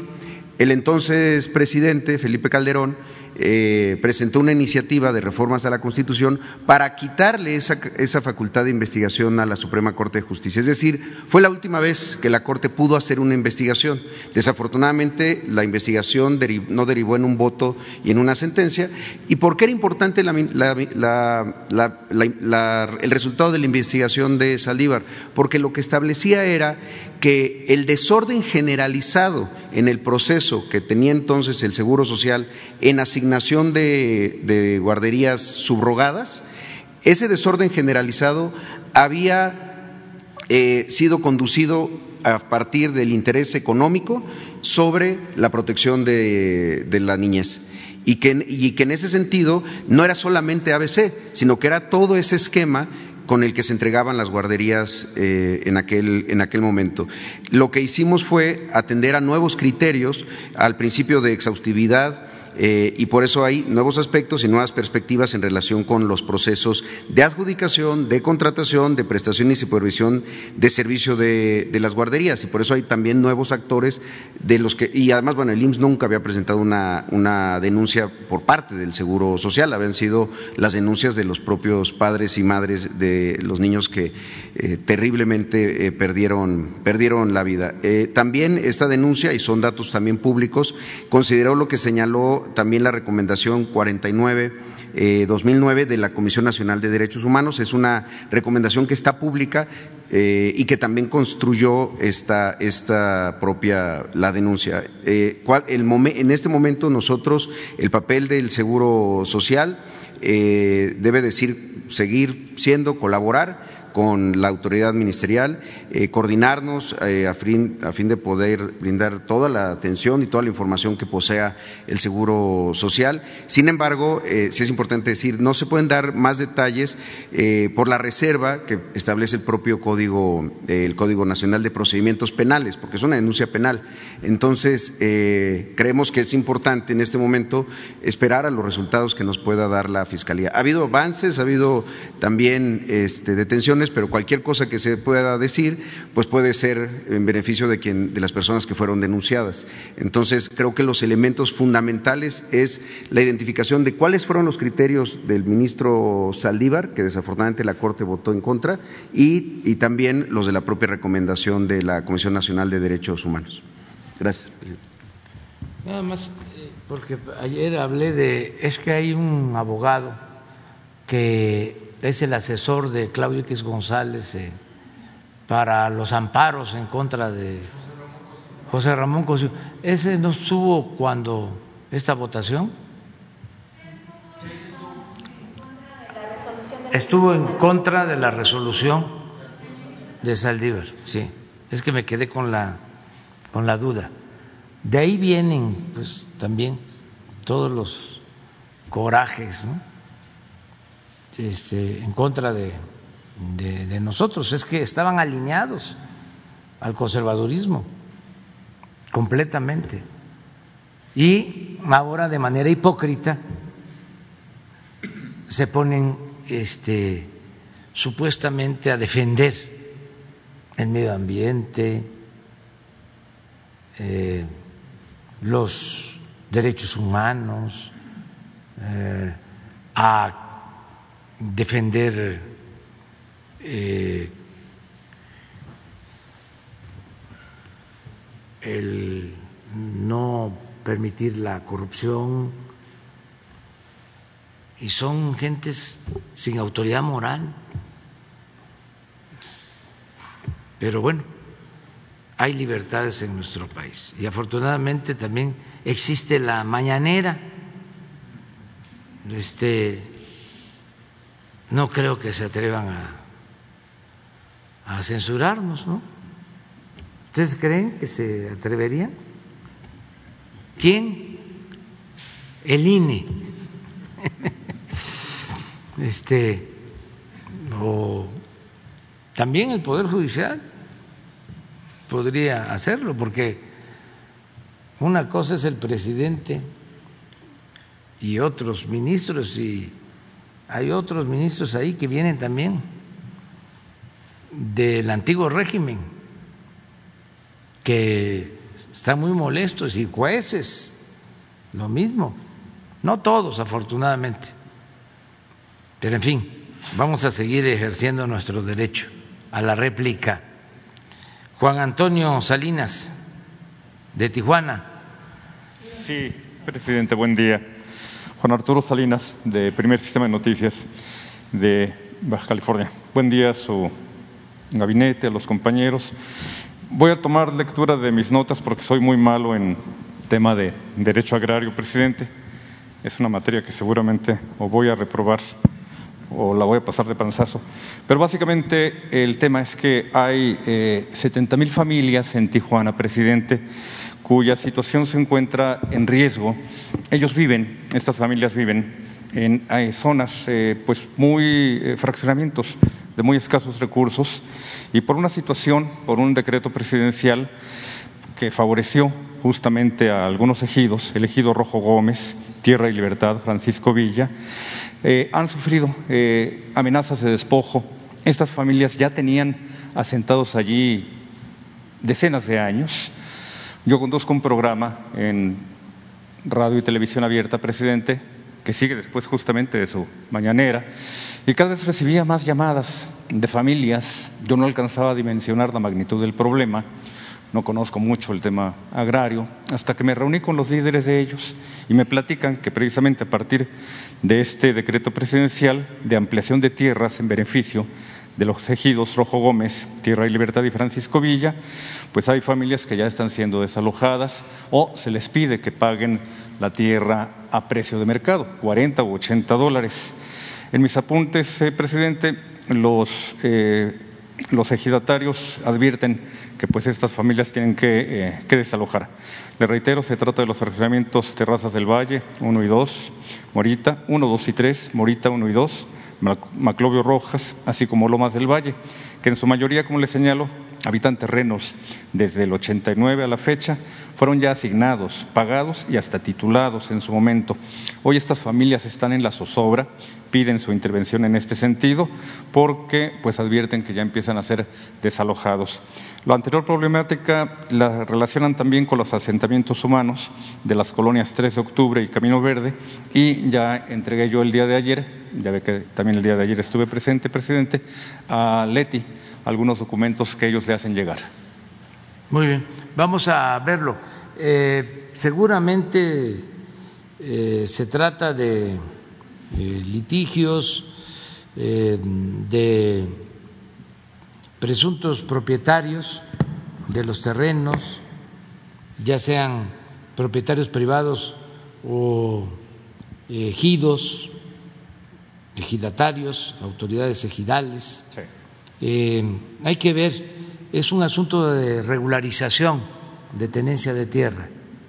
Esto es parecido o puede ser como lo que sucede en la famosa colonia Colosio, en Playa del Carmen, que este, se fueron eh, asentando en predios todo un terreno que es ahora ya el centro de este, Playa del Carmen, y sin embargo una familia este, reclamaban la propiedad y legalmente este, obtuvieron reconocimiento de parte de las autoridades. Y luego se hizo fideicomiso con el gobierno del Estado. El caso es que hasta ahora con el apoyo también del gobierno del Estado, estamos regularizando y ya estamos este, entregando escrituras a este, los eh, poseedores de los predios, quienes tienen la posición legítima desde hace mucho tiempo, y esto les da mucha tranquilidad. Es algo de lo que debe de hacerse ahí, hay que investigar cómo está la situación legal y nosotros ayudamos a través de la Secretaría de Desarrollo Urbano, que tiene que ver con la regularización de la tenencia de la tierra.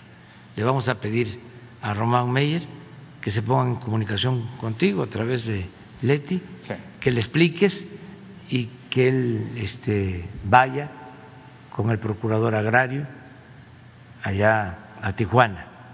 Él sabe, ya debe tener antecedentes porque ha estado trabajando allá, precisamente en colonias eh, populares.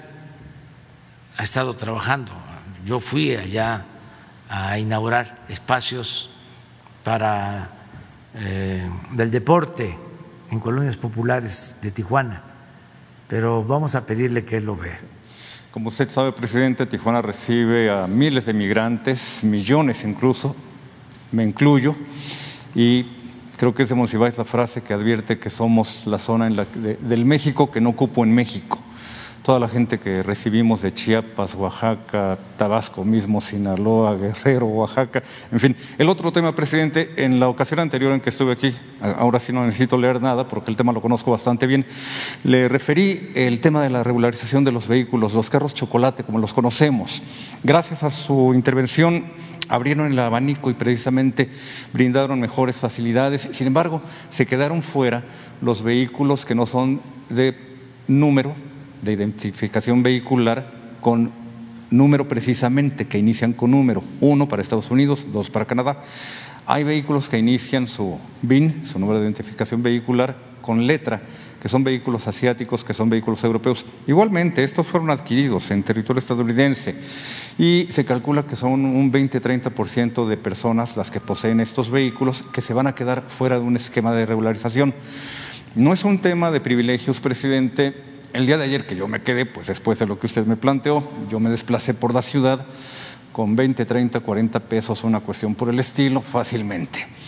En Tijuana y Mexicali, que tienen las tarifas más caras de transporte público de todo el país, una familia debe destinar 300 o 400 pesos al día para poder movilizarse, trabajo y escuela excluyendo diversión.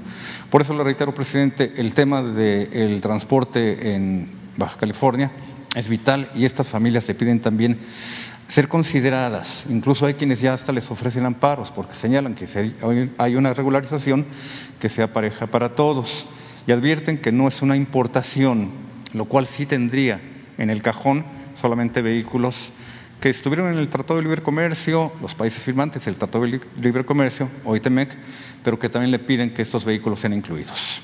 lo vamos a ver también con Leti y con Adán que se analice. Y en efecto, el costo del transporte, este, hay que cuidarlo, el costo del transporte público, porque este, es un costo eh, que se tiene que sufragar, porque si no, no se puede ir al trabajo, no se puede ir a la escuela, no se puede ir a ninguna parte. Fíjense que cuando está mal la economía familiar, cuando no alcanzan los ingresos, lo que se sacrifica primero, y por eso tenemos que garantizar que mejoren los ingresos, porque lo que primero que se sacrifica cuando hay crisis en la familia es el gasto de alimentación en alimentación.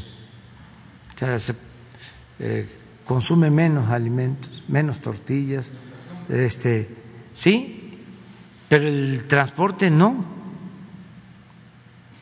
Ese eh, es fijo. Y en efecto, aquí en la Ciudad de México es una de las ciudades en donde eh, cuesta menos el transporte público y ojalá y se siga el ejemplo de la Ciudad de México en el resto del país, porque hay lugares en donde cuesta mucho el transporte público.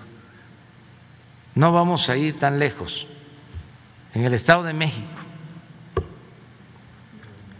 los que vienen a trabajar a la ciudad destinan una cantidad considerable en transporte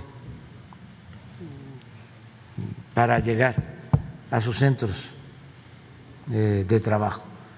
Entonces, este, vamos a ver lo de los, lo de los carros. es un asunto de seguridad y también es para ayudar a la gente que no tiene para comprar un carro nuevo. Pero lo queremos hacer bien. Eh, por eso se ha ido perfeccionando este acuerdo y vamos a tomar en cuenta lo que tú estás planteando. presidente, una acotación muy breve. Sí es un tema de seguridad, pero la gente que tiene un carro chocolate, precisamente se lo roban a ellos y ninguna autoridad les admite la denuncia porque no tienen documentos válidos, apostillados, o algún título de propiedad, un PIN otro tipo de documentos. Por eso es que brincan al tema de la inseguridad, no porque el vehículo chocolate, el vehículo irregular, lo haya comprado el ladrón, se los roban con más facilidad porque saben que va a ser muy difícil rastrearlos. Es todo, presidente. Muy bien, adelante, Juan. Eh, Valentina. Muchas gracias. Buen día a todas las personas que escuchan este diálogo. Presidente, soy Valentina Peralta Puga, periodista independiente. Eh, principalmente lo que hacemos es investigar temas de seguridad, de violencia, de justicia y colaboramos con distintos medios. Eh, nos parece muy importante que ahorita que están presentes las autoridades de salud presentando este plan, se considere un espacio fundamental a la salud mental, psicoemocional de la población dentro de las instituciones, toda vez que la circunstancia de estos últimos exenios de tanta violencia ha generado eh, enfermedades graves que después derivan en otras enfermedades a partir de hechos violentos y de, delito. Eh, los grupos de delincuentes son también muy creativos y organizados. Hay prácticas delictivas que se van replicando y tardan en ser identificadas y combatidas cada vez más en todo el espacio y en todo el país. Se secuestran a personas que están de viaje fuera de su lugar de residencia, están hospedadas en hoteles y ahí son victimadas como tres jóvenes de familias humildes del Estado de México, Aníbal Cerón Hernández, César Augusto Vázquez Cureño y Juan Carlos Pérez. Empleados que fueron enviados por su empresa por unos días a trabajar a Tabasco y fueron secuestrados por delincuentes en complicidad con autoridades locales, quienes les montaron una trampa y fueron encarcelados como responsables mediante un montaje de intento de secuestro en la carpeta de Balancán 298 diagonal 2020. Desde hace año y medio están privados de la libertad en el cerezo Tenosique, siendo inocentes. En la Ciudad de México y en el Estado de México hay carpetas de investigación iniciadas previamente a su detención. En la Ciudad de México, la triple cinco diagonal 09 2020. En el Estado de México, la 222267 diagonal 20 diagonal 09, donde se demuestra que los tres jóvenes son víctimas de secuestro y que los mecanismos de corrupción e impunidad en Tabasco tienen en la calle a los verdaderos culpables.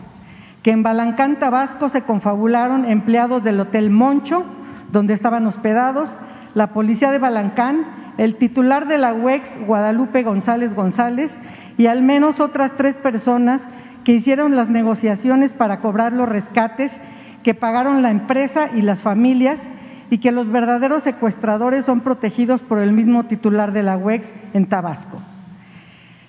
A la vez que exponemos esta práctica, a la vez que exponemos este caso en particular, exponemos esta práctica para que la Secretaría de Seguridad Ciudadana tome, tome en cuenta y también generen una estrategia de identificación de que esto está sucediendo en todo el país, presidente.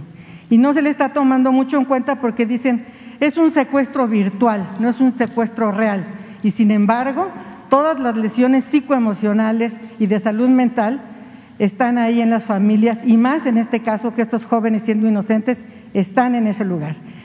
A la vez que exponemos esta problemática generalizada, preguntamos si el gobierno federal puede intervenir para lograr la justicia. Esta intervención es urgente porque el, porque el próximo viernes 18 de marzo será la última audiencia en la causa penal 151 diagonal 2020. El juez presidente es Gabriel Martínez Cornelio del juzgado de la región 4 de Emiliano Zapata, Tabasco, y se determinará una sentencia que las familias, que son familias muy vulnerables del Estado de México, temen que pueda ser, pues, consumarse esta injusticia. Son dos puntos principales eh, los que tienen que ver con esta intervención. Uno, lograr la libertad de estos tres jóvenes inocentes a partir de la verdad y que se investigue por parte del Gobierno federal lo que realmente sucedió, porque así se identificarán a los responsables y se determinará cómo están haciendo esta mecánica, sobre todo en Tabasco, no es el único caso, de hecho hasta ya ahorita una serie que ejemplifica que esto tiene mucho tiempo haciéndose de la misma manera y necesitamos que esa sanción sea ejemplar para que otros grupos delincuenciales no sigan replicando esta conducta. Es mi primera pregunta, presidente. Bueno, pues Valentina, yo te eh, eh, propongo que este hables hoy con Rosa Isela Rodríguez, secretaria de Seguridad Pública y Protección Ciudadana, que te atienda, eh, transmítele toda la información y que ella nos ayude para que nos informe qué está sucediendo, si te parece. Perfecto, presidente. Le informaremos el resultado de esta reunión. Sí. Mi segunda pregunta eh, para, para formularle mi segunda pregunta, es indispensable que le refiera el siguiente contexto. Los periodistas, cuando estudiamos en las escuelas de periodismo, siempre nos dicen que tenemos que consignar hechos, datos duros, nada de interpretaciones ni subjetividades. Y los hechos son que su gobierno realiza muchas acciones que son inéditas en México y en el mundo. Por ejemplo, usted y su gabinete inician juntos diariamente antes de amanecer sus actividades. No hay ningún referente en el mundo de un gobierno que haga lo mismo. Em, por otro lado, la libertad de expresión que depende del gobierno federal es total. Muestra de esa práctica diaria es esta reunión, es este diálogo donde podemos realizar preguntas libres que nadie verifica antes sobre temas de interés general que son respondidas por usted sin un apuntador ni asesores que le estén preparando las respuestas como ha sido siempre en los sexenios anteriores. Esos son hechos, no son conjeturas. En estos tres años su gobierno ha enfrentado la pandemia con vacunas gratuitas para toda la población ha hecho rifas y ventas de bienes para beneficiar a las comunidades más pobres. Ha construido escuelas, hospitales, bancos, caminos, otorgado becas y apoyos. Entre muchas acciones más, ha recuperado miles de millones de pesos que antes evadían grandes empresas, por lo que hoy su gobierno, sin endeudarse con el extranjero, cuenta con recursos adicionales para destinarlos a los asuntos más importantes y urgentes como el que hoy le preguntamos. Y que tiene que ver también con esta salud mental y psicoemocional de la población en general y de las víctimas en particular. Presidente, con hechos, como lo decimos, se constatan los múltiples esfuerzos realizados hasta ahora por su gobierno. Sabemos que un sexenio es insuficiente para resolver todo lo acumulado en casi 40 años. Por eso, se atiende lo más importante. Y usted, durante sus cientos de conferencias matutinas, ha repetido muchas veces que lo más importante siempre son las personas, lo humano, la felicidad de los gobernados. En México hay al menos 100 mil seres humanos que están dados por desaparecidos y más de 53 mil personas encontradas sin vida de las que se desconoce su identidad y han sido abandonadas en fosas comunes. Muchas personas dadas por desaparecidas están en esos espacios forenses atrapadas y nuevamente desaparecidas en una crisis de incapacidad, ineficiencia e ineficacia de los gobiernos locales. Sabemos que desde el inicio de su gestión, la atención a la búsqueda de personas desaparecidas es una de sus prioridades. Es evidente que el subsecretario Encinas y la titular de la Comisión Nacional de Búsqueda, Carla Quintana Osuna, han impulsado con total entrega y compromiso incontables acciones de búsqueda e identificación, que incluye el otorgamiento de más de mil millones de pesos en subsidios federales a las entidades federativas para fortalecer las acciones de búsqueda locales, la construcción de algunos centros regionales de identificación humana, pero, presidente, hacen falta más esfuerzos, sobre todo en materia forense. Ahora que usted es el presidente y la mayoría de las entidades federativas son gobernadas por la 4T, están dadas las condiciones para buscar realmente, sin simulaciones. En otras condiciones, nadie nunca más lo va a hacer. Hoy es el momento de las familias de personas desaparecidas. En los tres años que quedan de su mandato, es tiempo suficiente para lograr avances concretos en esta tragedia que los anteriores presidentes provocaron y por ello se negaron a reconocer. Hoy esos grupos que, hoy, esos grupos que en su momento protegió, armó y empoderó García Luna siguen desapareciendo a seres humanos en México. En este mismo salón, presidente, usted recibió a las familias que buscan a sus seres amados y se comprometió con ellas en repetidas ocasiones a que no habría límite de recursos, que su gobierno destinaría todo lo necesario para atender y enfrentar este fenómeno atroz y buscarlos con todos los medios a su alcance. Por eso, presidente, es indispensable hoy atender de forma inmediata la crisis forense con el enfoque de búsqueda masiva con fines de identificación. Los gobiernos locales tienen acumulado el rezago de al menos 53 mil seres humanos sin vida y sin identidad en fosas comunes y servicios forenses que no se perician por falta de recursos y de voluntad política, ya que hasta ahora la facultad de identificación corresponde a las fiscalías. La federación no se puede meter legalmente si las fiscalías no generan esta voluntad de poder identificarlos. Eh, y los servicios forenses eh, están rebasados, no pueden hacerlo con sus capacidades instaladas, ni siquiera logran atender la demanda ordinaria, menos el, recado, el rezago acumulado por años. Ahí es donde solo puede resolver el gobierno federal, porque este es un fenómeno nacional. Y, y no hay manera de que lo hagan de manera individual. Se está obligado a la coordinación de instituciones y de gobiernos, sobre todo para el cruce de información y de bases de datos, se necesita un repositorio nacional que no existe. Se puede empezar con las entidades federativas donde se cuenta con toda la voluntad política y humanitaria, como por ejemplo en la Ciudad de México, donde la jefa y el secretario de Gobierno han mostrado compromiso incondicional con el tema y además se necesita con urgencia porque en la Ciudad de México hay más de 14 mil personas en las fosas comunes del Panteón de Dolores. Y en el Instituto de Ciencias Forenses hay miles de muestras biológicas archivadas sin procesar. No se les ha obtenido el perfil genético, siguen pendientes por falta de recursos, por lo que no se puede realizar una confronta y saber si las personas que están dadas por desaparecidas y están siendo buscadas por sus familias las tienen sepultadas en su fosa común. En el Estado de México hay un promedio de ocho mil y los demás estados también están en situaciones similares. La única forma de resolver es actuar con la intervención decidida del Gobierno federal ahora que usted es el presidente.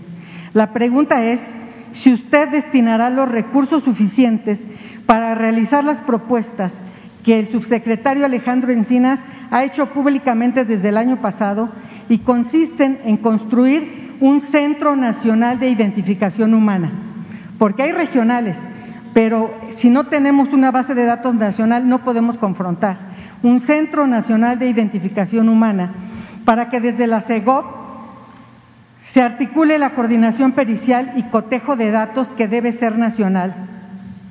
Y el resguardo, de estas personas también debe estar bajo este enfoque federal, así como impulsar y fortalecer la intervención del Mecanismo Extraordinario de Identificación Forense, conocido como MEIF, que ya inició su operación hace pocos meses mediante el grupo coordinador integrado por siete personas expertas.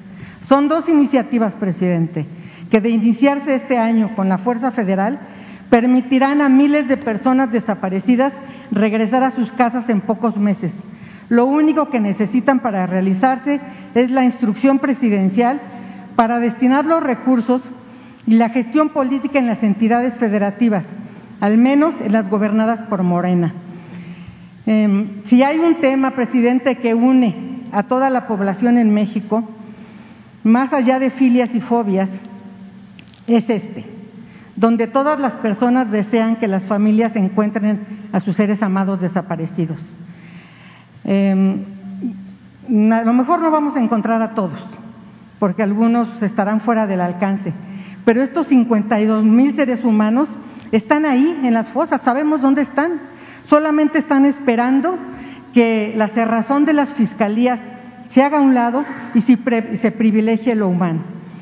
Le preguntamos, presidente, si además de impulsar la especialización de las fiscalías y las comisiones de búsqueda locales, usted apoyará estas iniciativas que propone el subsecretario Encinas y también aunado a esta pregunta, puede convocar a este espacio al subsecretario Encinas, a la comisionada Quintana y al grupo coordinador del MEIF para que expongan a toda la población a detalle la importancia y alcance de las propuestas y sus planes. Bueno, pues te propongo algo, Valentina. Mira, eh, el jueves es el informe de seguridad. Eh, van a estar aquí todos los miembros del gabinete. Eh, va a estar Rosa Isela, que para el jueves informe sobre lo de Balancán, lo de los jóvenes que van a ser este, eh, sancionados o no el viernes. Hay tiempo de ahora al jueves para que ella investigue, se ponga de acuerdo contigo y nos informe aquí sobre ese asunto. Y lo mismo te propongo que el jueves, después de tu amplia exposición, este, venga Alejandro Encinas el jueves con Carla y que nos digan qué están haciendo y qué más se puede hacer para identificar eh, cuerpos de desaparecidos. Te adelanto que no hay ninguna limitación económica ellos lo saben, que para estas necesidades, estas demandas tan justas y humanas, no hay límite en cuanto a presupuesto. Tenemos recursos para atender estas demandas. Pero ya, según tengo información, se está trabajando. Sin embargo, si hace falta más, de acuerdo a lo que tú estás planteando, que el jueves nos planteen qué necesitamos hacer para este, aprovechar este tiempo que nos falta, que no son tres años, son dos años y medio, este, porque estoy contando los días. Ahora resulta que eh, tenemos que avanzar. Eh, como decía Juárez, que avancemos a prisa para que hasta donde lleguemos eh, quede eh, la raya y que si toco madera, em, regresan los conservadores, triunfan los reaccionarios, que les cueste trabajo eh, retrogradar, hacer retroceder lo que se avanzó. Entonces, vamos a pedirle a Alejandro y a Carla que vengan el jueves y te invitamos a ti para las dos cosas que planteaste. Muchas gracias, presidente. Sí, de acuerdo. Y tiene usted razón, sí se está avanzando. Hemos seguido puntualmente todas sus acciones. Se está avanzando más de lo que se, de lo que se avanzó en los exenios pasados, que fue prácticamente nada. Eh, sin embargo, eh, ustedes tienen tantos temas importantes que atender que no se puede ver a detalle. Por ejemplo, la, institución que rige todo el tema de búsqueda, según la ley general en la materia, es la Comisión Nacional de Búsqueda. Y eh, nosotros tenemos entendido, tenemos el documento, donde ya desde el año pasado solicitaron 300 plazas y no se les autorizó ni una, donde las plazas que tienen no son de estructura, donde 15 personas son las que tienen que atender prácticamente todos los espacios de todo el país. Es insuficiente. Entonces, qué bueno que nos reitera que no hay límite en esto, porque deberíamos reenfocar las necesidades específicas de esta institución, que si se construye y se solidifica como lo exige, el, lo exige la circunstancia y lo exige su encomienda, seguramente en estos dos años y medio que todos también estamos contando día a día, vamos a tener resultados sólidos. Muchas gracias, nos vemos aquí el jueves. Muy bien. Raúl, te vas a quedar. O sea, te quedaste en la, en la, en la rayita. Este, no, no, no, no, no. Eh, mañana tú eres el primero. Sí, porque ya es que tengo este, una reunión con este, todos los gerentes de las eh, refinerías que están desde anoche este, reunidos porque estamos definiendo sobre una estrategia a partir de que eh, está aumentando el precio de, del crudo y estamos rehabilitando las refinerías para avanzar más en el propósito de la autosuficiencia y de no aumentar los precios de los combustibles. Eh, lo vuelvo a decir, no van a aumentar los precios de las gasolinas, del diésel, del gas, de la luz, no van a aumentar en México, a pesar de la nueva crisis provocada por la invasión y la guerra en Ucrania. Entonces, este, vamos a seguir manteniendo esos precios y por eso la reunión con los gerentes de las seis refinerías, con el director de Pemex, este, Octavio Romero Oropesa, y con Rocío Nale, la secretaria de Energía eh, que seguir avanzando. Miren, cuando llegamos al gobierno, eh, solo estaban operando dos refinerías de las seis. Y tenemos operando ahora las seis. Y estamos ahora operando al 76% de su capacidad. Y lo que queremos es mejorar su capacidad productiva, producir más eh, gasolinas, más diésel y también menos combustóleo. Por eso se están modernizando las plantas y se están eh, construyendo dos coquizadoras, que son las que se utilizan para eh, sacarle al combustóleo gasolina. Y esto no solo es más rentable, sino menos contaminación. Entonces estamos trabajando en eso cada gerente de las refinerías tiene su programa, se les está apoyando para que no le falten los recursos para la rehabilitación de plantas y que eh, no padezcan de burocracia, se actúe rápido y también que se cuide la seguridad de los trabajadores. Estamos en eso, es como un taller y me toca ahora este, reunirme con ellos porque me van a entregar sus conclusiones de todo el plan de refinación hasta el 2024.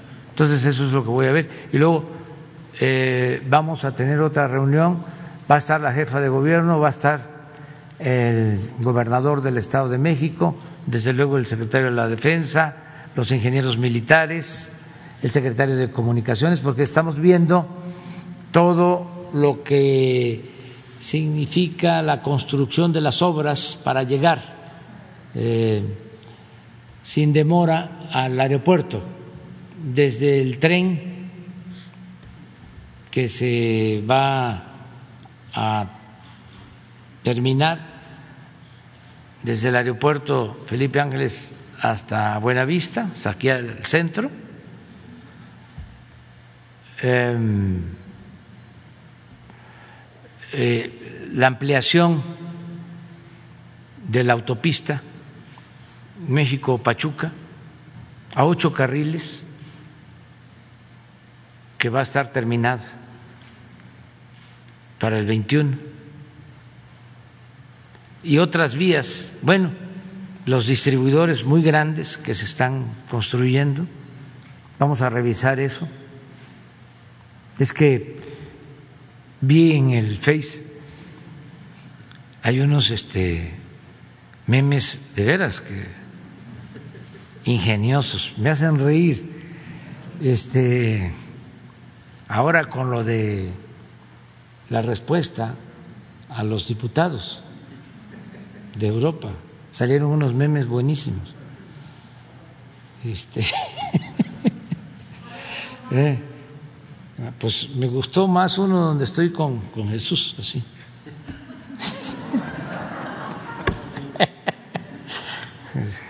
que le digo que eso no es diplomático, pero en fin, este, eh, pero unos muy buenos, pero también eh, los voceros del, o no voceros, sino los conservadores, pues, mm, que también tienen ingenio y pasión.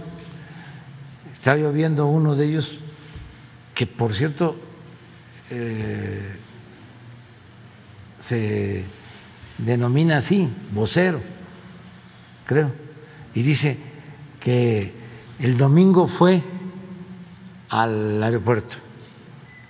y era domingo. Dice, hice dos horas y media. Del centro al Felipe Pues yo creo que se perdió el vocero. Pero estamos procurando este, acortar el tiempo, la distancia. Acuérdense ustedes que eh, se quería hacer el aeropuerto en Tizayuca. Hubo un debate si era Texcoco o Tizayuca. Y muchos, yo mm, era jefe de gobierno y pensaba que era mejor Tizayuca y no el lago. Después es que eh, me di cuenta de que existía la base aérea de Santa Lucía con más de dos mil hectáreas. Entonces está más cerca que Tizayuca. Y entonces no les parecía eh, lejos, ¿no? Porque pues eh, están molestos eh, por el nuevo aeropuerto que está muy bien, pero de primera es de los mejores aeropuertos del mundo. Yo no he viajado mucho porque no este no acostumbro a viajar mucho, pero los aeropuertos que conozco pues son buenos aeropuertos y este nuevo aeropuerto está al nivel de los mejores del mundo.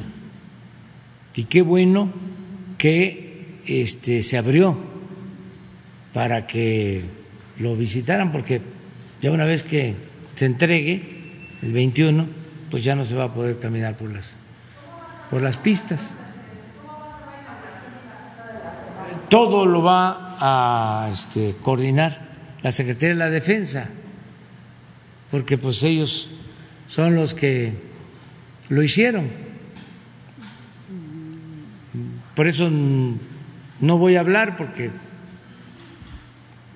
si no me van a querer cepillar los de eh, los del INE.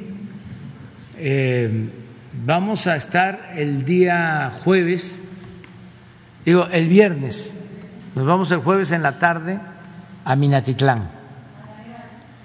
Sí, va a haber reunión de seguridad mañanera y conmemoración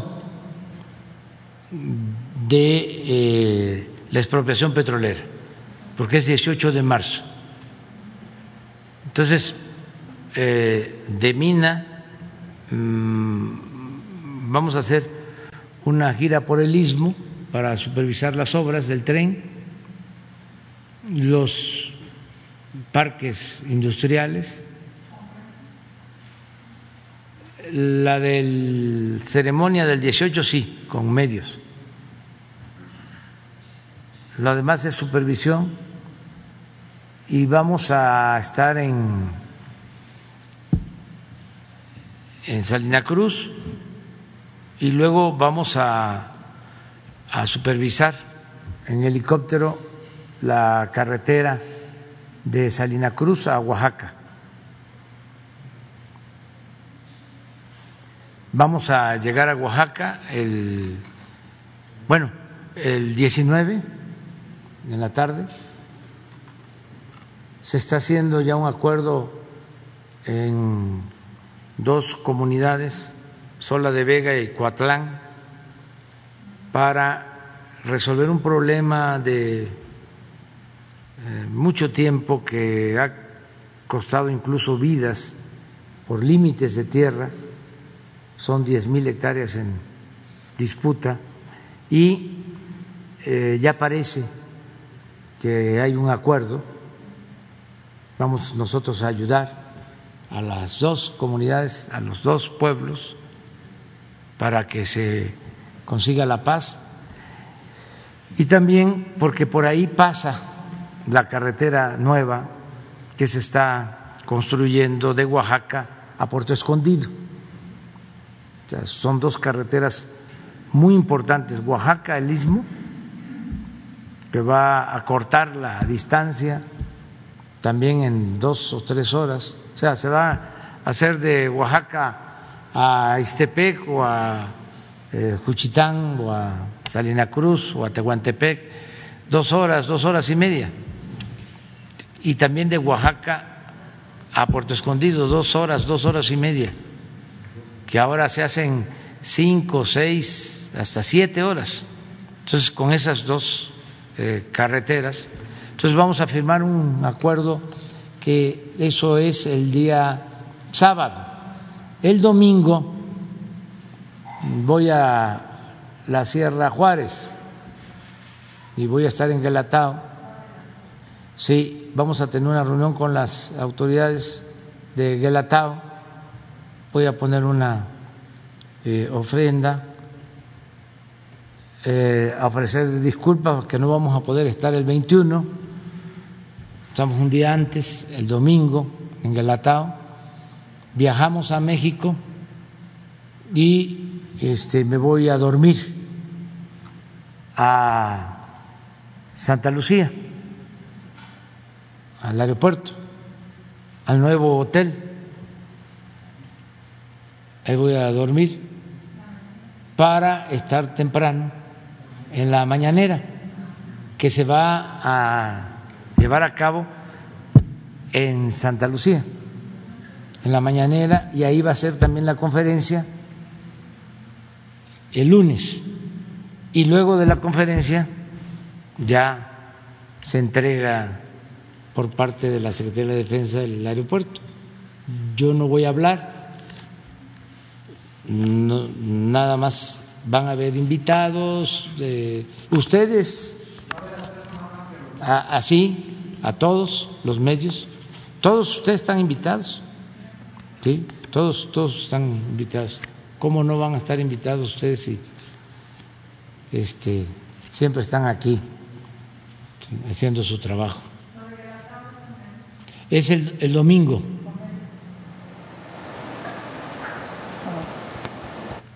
No, no, porque es que no queremos que se vaya a malinterpretar.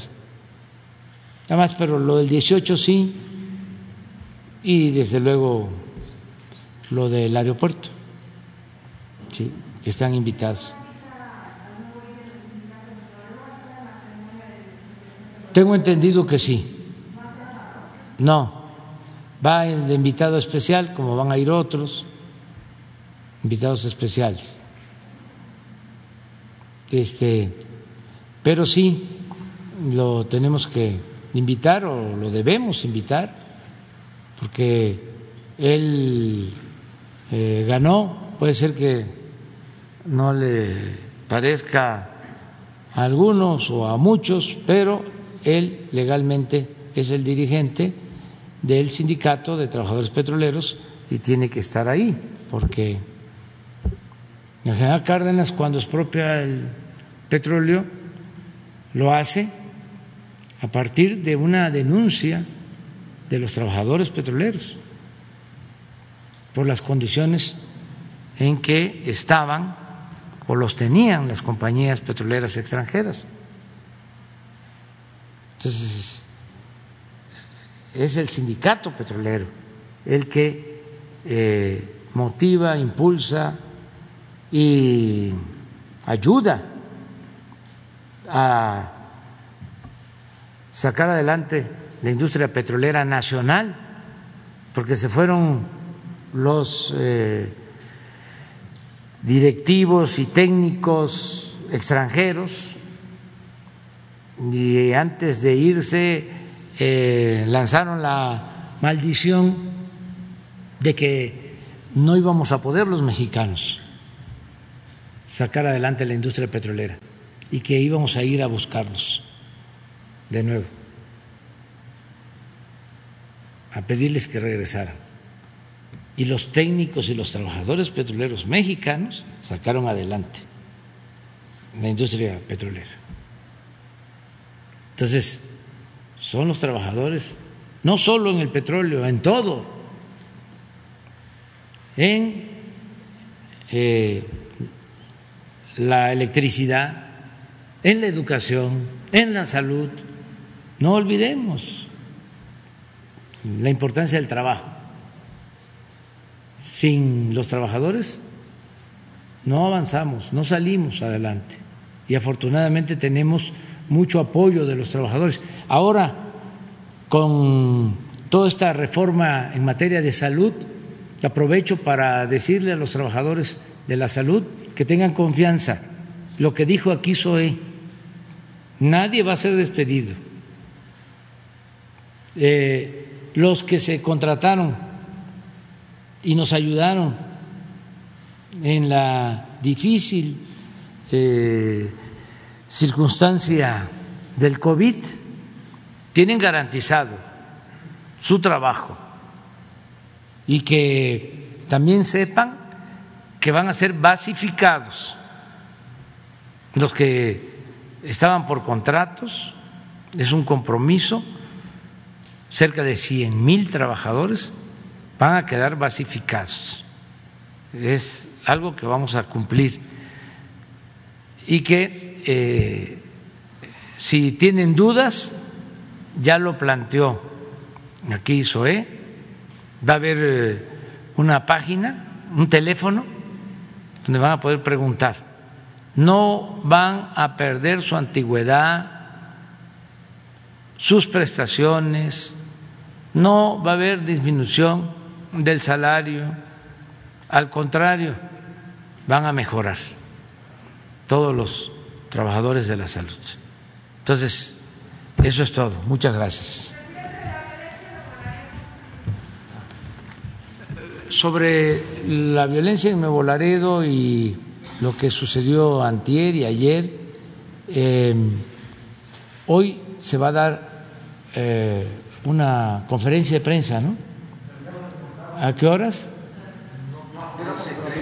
¿Eh? 13.30 hoy. ¿En dónde va a ser, general? No, es en la, con nosotros, en la defensa. La Secretaría de la Defensa, 13.30 de la tarde. Eh, espérense a las 13.30. ¿Cómo, ¿Cómo dijiste? ¿Lo deportaron o lo extraditaron? No, extradición no es. No es.